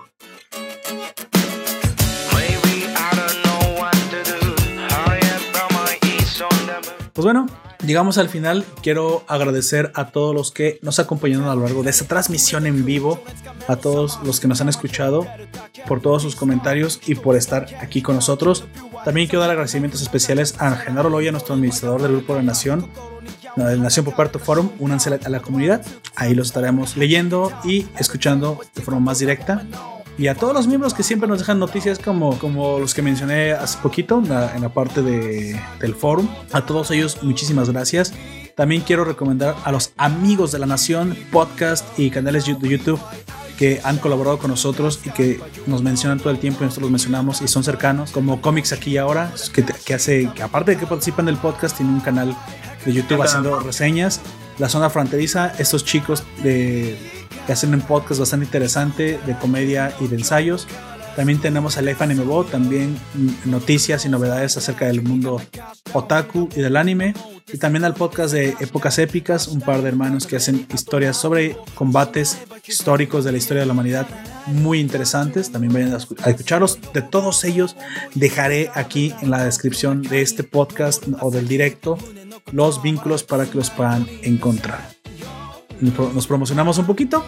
Antes de irnos, te recomiendo que visites nuestra página web. Ahí encontrás todo nuestro contenido bien organizado, desde los directos, los podcasts, el blog con reseñas, todo mucho más. Todo nuestro contenido bien organizado, todo lo vas a encontrar en un solo link. También te lo dejo en la descripción. También si así lo deseas, nos puedes apoyar en nuestro Patreon, donde no solo obtendrás beneficios exclusivos, sino que nos ayudarás a continuar con el podcast de la nación de aquí hasta el final de los tiempos, hasta que nos petrifique un rayo misterioso. Como siempre, nos puedes seguir en nuestras redes sociales, únete a la comunidad del grupo de la Nación, ahí, ahí, ahí te dejaré también el vínculo. Me encantaría también que dejaras tu opinión en los comentarios, sugerencias, qué te gustó, qué no te gustó. Tu opinión siempre es muy importante para mí y siempre la leo. Bueno, amigo, vámonos despidiendo, por favor. Eh, tengan una bonita tarde, día, noche, lo que, Lo que estén sea, lo que estén haciendo. y que disfruten sea lo que sea que estén haciendo y que se esfuercen como Senko. Sí, sí, claro, y siempre tiene resultados. A veces puede que el esfuerzo tenga una meta lejana, pero siempre hay una luz al final del túnel. Yo se los garantizo. Me ha pasado situaciones similares a las de Senku. Echarle muchas ganas, ver que fallas a la primera, fallas a la segunda, pero precisamente el mundo es de aquellos de los que no se rinden y siguen fallando y siguen fallando y siguen fallando hasta que te sale. Bueno, tienes que aprender tus fallos, obviamente, pero a menos de que tengas un daño cerebral, obviamente todos los humanos aprendemos de los fallos.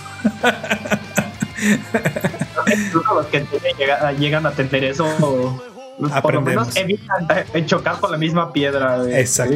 Sí, porque hoy vivimos en una, una sociedad muy criticona, güey. Una sociedad muy pesimista en la que no lo hagas porque no es tan bien visto. No, yo creo que sí. Si esta gente todo el, tiempo, todo el tiempo estuviera viendo lo que dicen terceros, no hubiera avance, güey. Tienes que ignorar a, esa gente que todo el tiempo te va a poner trabas. Si tienes una convicción, síguela. Claro, al final la convicción te, te va a decir si vas por el bien, por el buen camino o por el mal camino. Y normalmente lo que haces es corregir, nunca destruir. Es decir, yo escuchaba a un emprendedor que me gustó mucho su frase que decía, Sí, alguien me dijo que cuando lo hiciera iba a fallar, pero que eso no significaba que el 100% estaba mal, sino que muy probablemente era el 70, era el 80, y avanzas y lo haces de nuevo y lo haces de nuevo hasta que ya nada más comienzas a tener fallos del Yo 30, creo- del 20. Lo que tengas bien, Mientras algo salga bien, tienes que seguir intentando. Y eso es una tendencia que comienza a incrementar y en algún momento te darás cuenta que eso se dispara de forma exponencial, porque hay un punto de la ley de Pareto en la que cuando lo intentas, lo intentas, lo intentas, y ya cuando te comienza a salir bien, simplemente comienza a acelerar y te acaba cada vez mejor. ¿Por qué? Porque ya has, obtenido, ya has obtenido el conocimiento básico para arrancar. Recordemos, el arranque siempre es lo más difícil. El arranque siempre es el que gasta más gasolina en automóvil.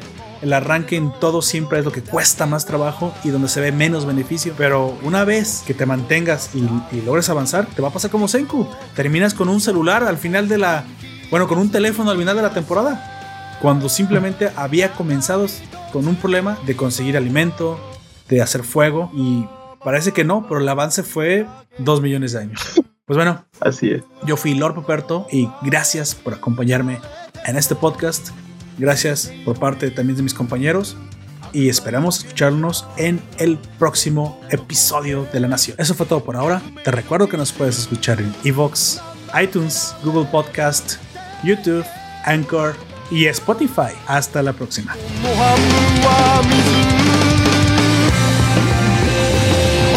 常世界雲には